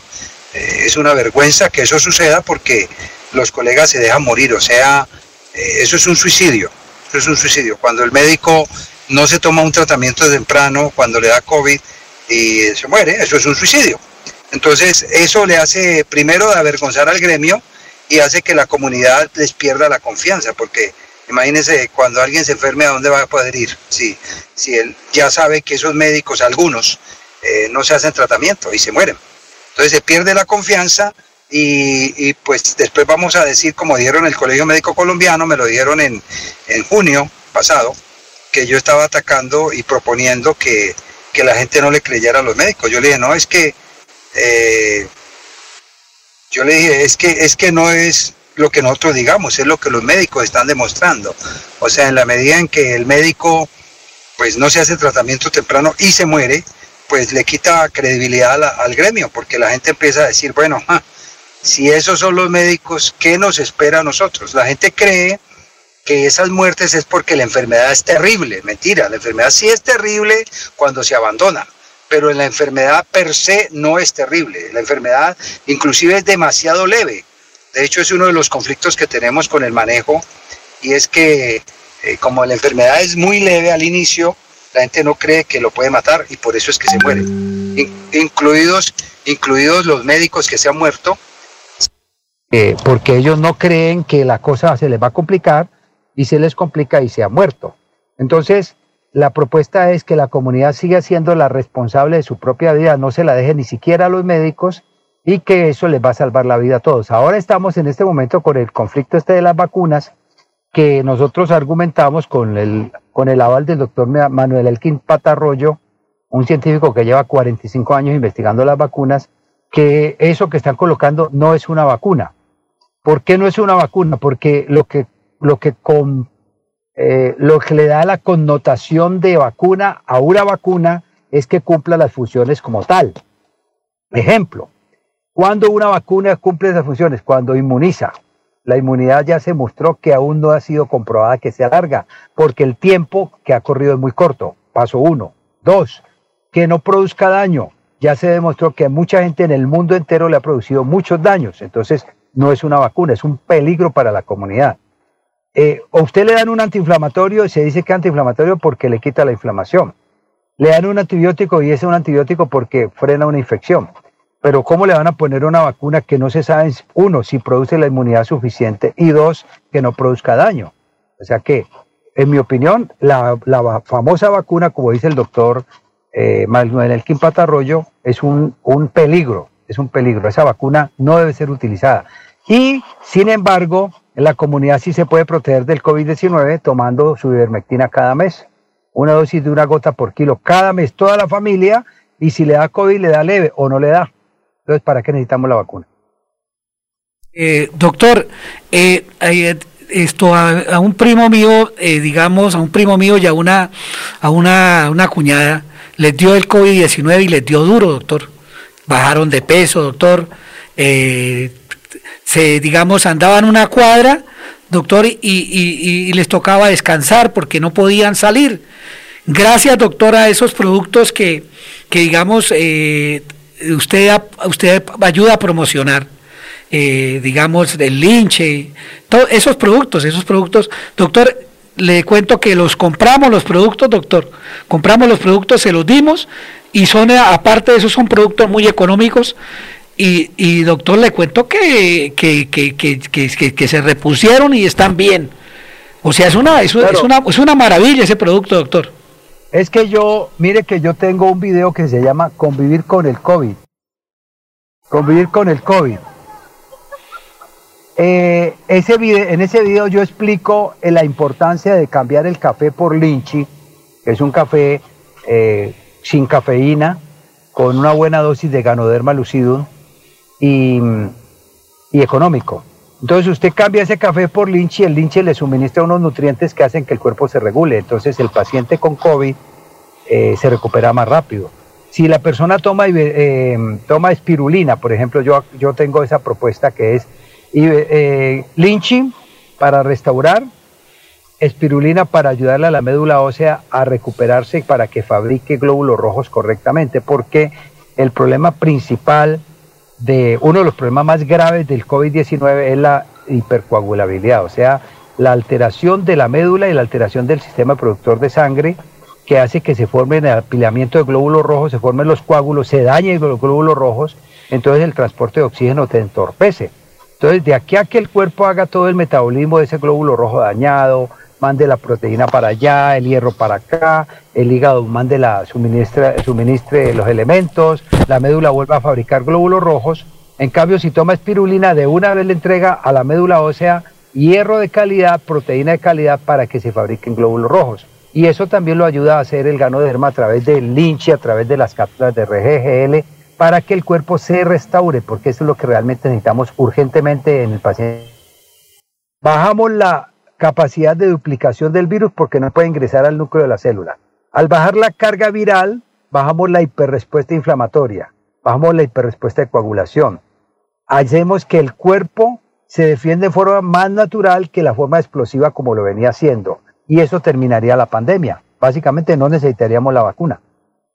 Y si tomamos RGGL, espirulina, los productos que tiene esta compañía, como dice Wilson, que son económicos, entonces lo que hacemos es aumentar la capacidad de respuesta del cuerpo, que es lo que necesitamos.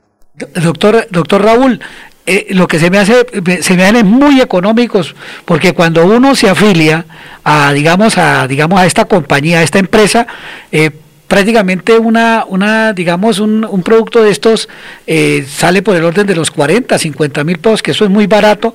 La gente me preguntan que para llamarlo a usted, doctor, a que si puede darles un teléfono, en fin, para que, para, digamos, para... Sí, doctor.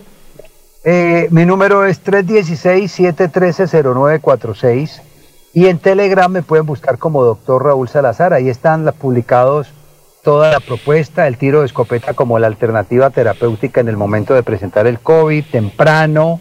La propuesta nuestra es en las primeras 72 horas se debe iniciar el tratamiento temprano y la mortalidad ha sido de cero casos. Entonces, si todo el mundo se da tratamiento temprano, aunque termine en la clínica, no se muere. Sí, eh, doctor, eh, digamos, digamos, acá, acá me preguntan eh, sobre que, digamos que si quieren hacer consulta con usted, pero entonces que más despacio, más despacio los números telefónicos. Acá en Ah, Bucaramanga, acá en Bucaramanga, Luz Estela les puede colaborar también con esa información. Pero qué importante que usted mismo la dé al aire y Bueno, mire, el número es, yo hago teleconsulta por WhatsApp, 316 713 0946. 316 713 0946. Por ahí damos asesoría gratuita para los las personas que tengan COVID, que tengan duda, y teleconsulta para las personas que ya quieren hacer una cita como tal. La hacemos por WhatsApp, vale, tiene un precio económico y se hace una transferencia por Bancolombia y se programa la cita casi, pues muy pronto, a la hora, dos horas o a la media hora, según como estemos de, de pacientes allí atendiendo. Entonces, definitivamente el mensaje para la comunidad es, ustedes no tienen por qué morirse de COVID-19. Eso es un pecado y es una vergüenza que los colegas estén muriendo de COVID-19. Doc- doctor Raúl, eh, doctor Raúl, eh, para, para mí particularmente, para Wilson Chaparro y para aquí, para la gente de Santander, usted ha sido una, una bendición, un ángel que, que, nos, que nos ha orientado, nos ha ayudado. Pues le confieso, doctor, que yo, yo digamos, yo lo, yo lo escuché en la noche de- por, en Julián Parra, por RCN, hay que darle el crédito. Y doctor, eh, pero son millones de personas que, que lo siguen a usted eh, por digamos por esa bondad, por esa por esa ayuda que usted le ha prestado, porque prácticamente se trata es como de una persona que, que ha salvado muchas vidas, doctor. De verdad que no tenemos cómo agradecerle, cómo, cómo digamos, cómo pagarle toda esa generosidad, toda esa que inclusive han, han habido personas que lo han estado hasta amenazando de muerte por pues, digamos por usted prestar e- esa ayuda a, a este pueblo, al pueblo colombiano y al mundo, doctor Raúl.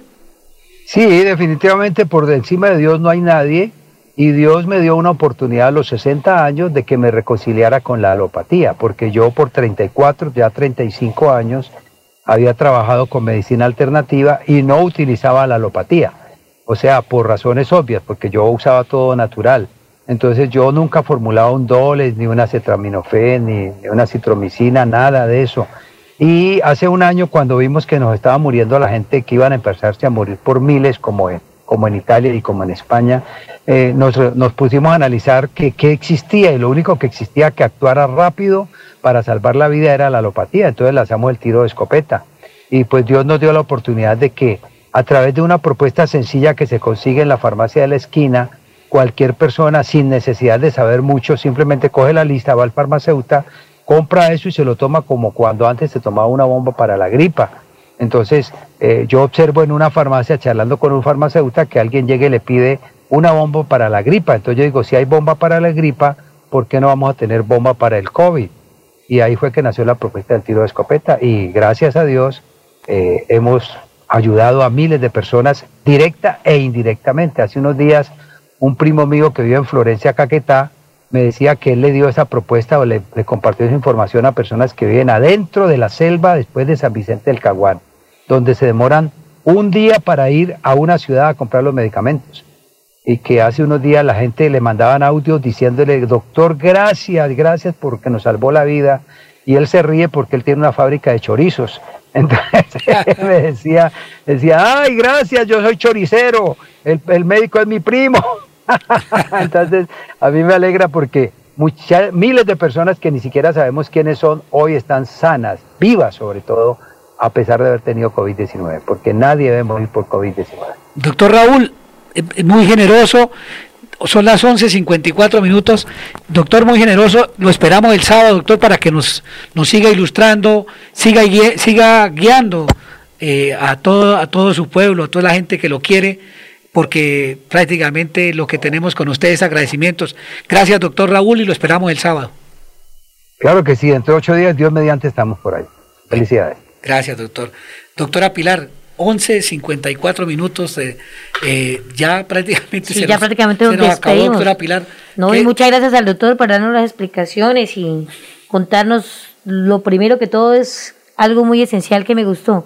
Cuidémonos, no busquemos los problemas nosotros mismos de nada sirve ir uno a la clínica porque sabe que si no se enferma de COVID, se enferma de otras cosas peores. Vayamos a la clínica por urgencia, por suma urgencia, porque ya realmente no podemos hacer nada por nosotros mismos, de pronto problemas, dolores en nuestro propio cuerpo, poder eh, combatir ese problemita. Obligatoriamente tenemos que ir al médico, pero si no, escuchemos, tomemos cosas naturales, cosas que nos sirven para nuestro propio cuerpo, nuestra propia salud. Eso es lo más importante. Doctora Pilar, agradecerle a toda esa gente linda de Bucaramanga y del área metropolitana y de Santander y de Colombia que nos honran con escucharnos y lo único que tenemos con ellos es amabilidad, agradecimientos por, por, eh, por tenernos y por soportarnos todos los sábados y, y y agradecerle nuevamente, se nos quedó el tema del PAE, el tema del acueducto, doctora. Sí, nos quedó no, no, pero en resumidas cuentas, eh, miremos esta cuestión de los contadores para que la gente de pronto no vaya... A permitir que le, a permitir está permitiendo que los cambien y están robando, sí, robando, no están haciendo lo del Echeverry. Segundo, lo del PAE, las cuestiones alimentarias de los niños está pasándose de agache, porque prácticamente lo que están dando es una deshonra, es una falta de respeto no tanto por, por uno, sino los niños que carecen de situaciones económicas en su familia, que no tienen con qué darle una oncecita a sus niños en barrios humildes como en Bucaramanga, en el norte, en muchos sectores de aquí de Bucaramanga y Santander, en situaciones críticas, tenemos que empezar como a, a decirle, oiga, señor gobernador, señor alcalde, no le estamos pidiendo limosna porque lo que ustedes dan no es porque quieran regalarlo, es porque es parte de nuestra plata de los impuestos prediales que a diario pagamos. Listo. Bueno, André, todo. André Felipe, muy generoso, muchas gracias. Fue el que, eh, André Felipe Ramírez, la persona que lleva este espectacular sonido a todos sus hogares. Gracias a toda la directiva de Radio Melodía, a usted, doctora Pilar. Claro que sí, Radio Melodía, la que anda en sintonía. claro que sí, a Pipe. Mi viejo Pipe, claro que sí. Muchísimas gracias por permitirnos y que Dios los bendiga, que el Todopoderoso los colme de grandes bendiciones.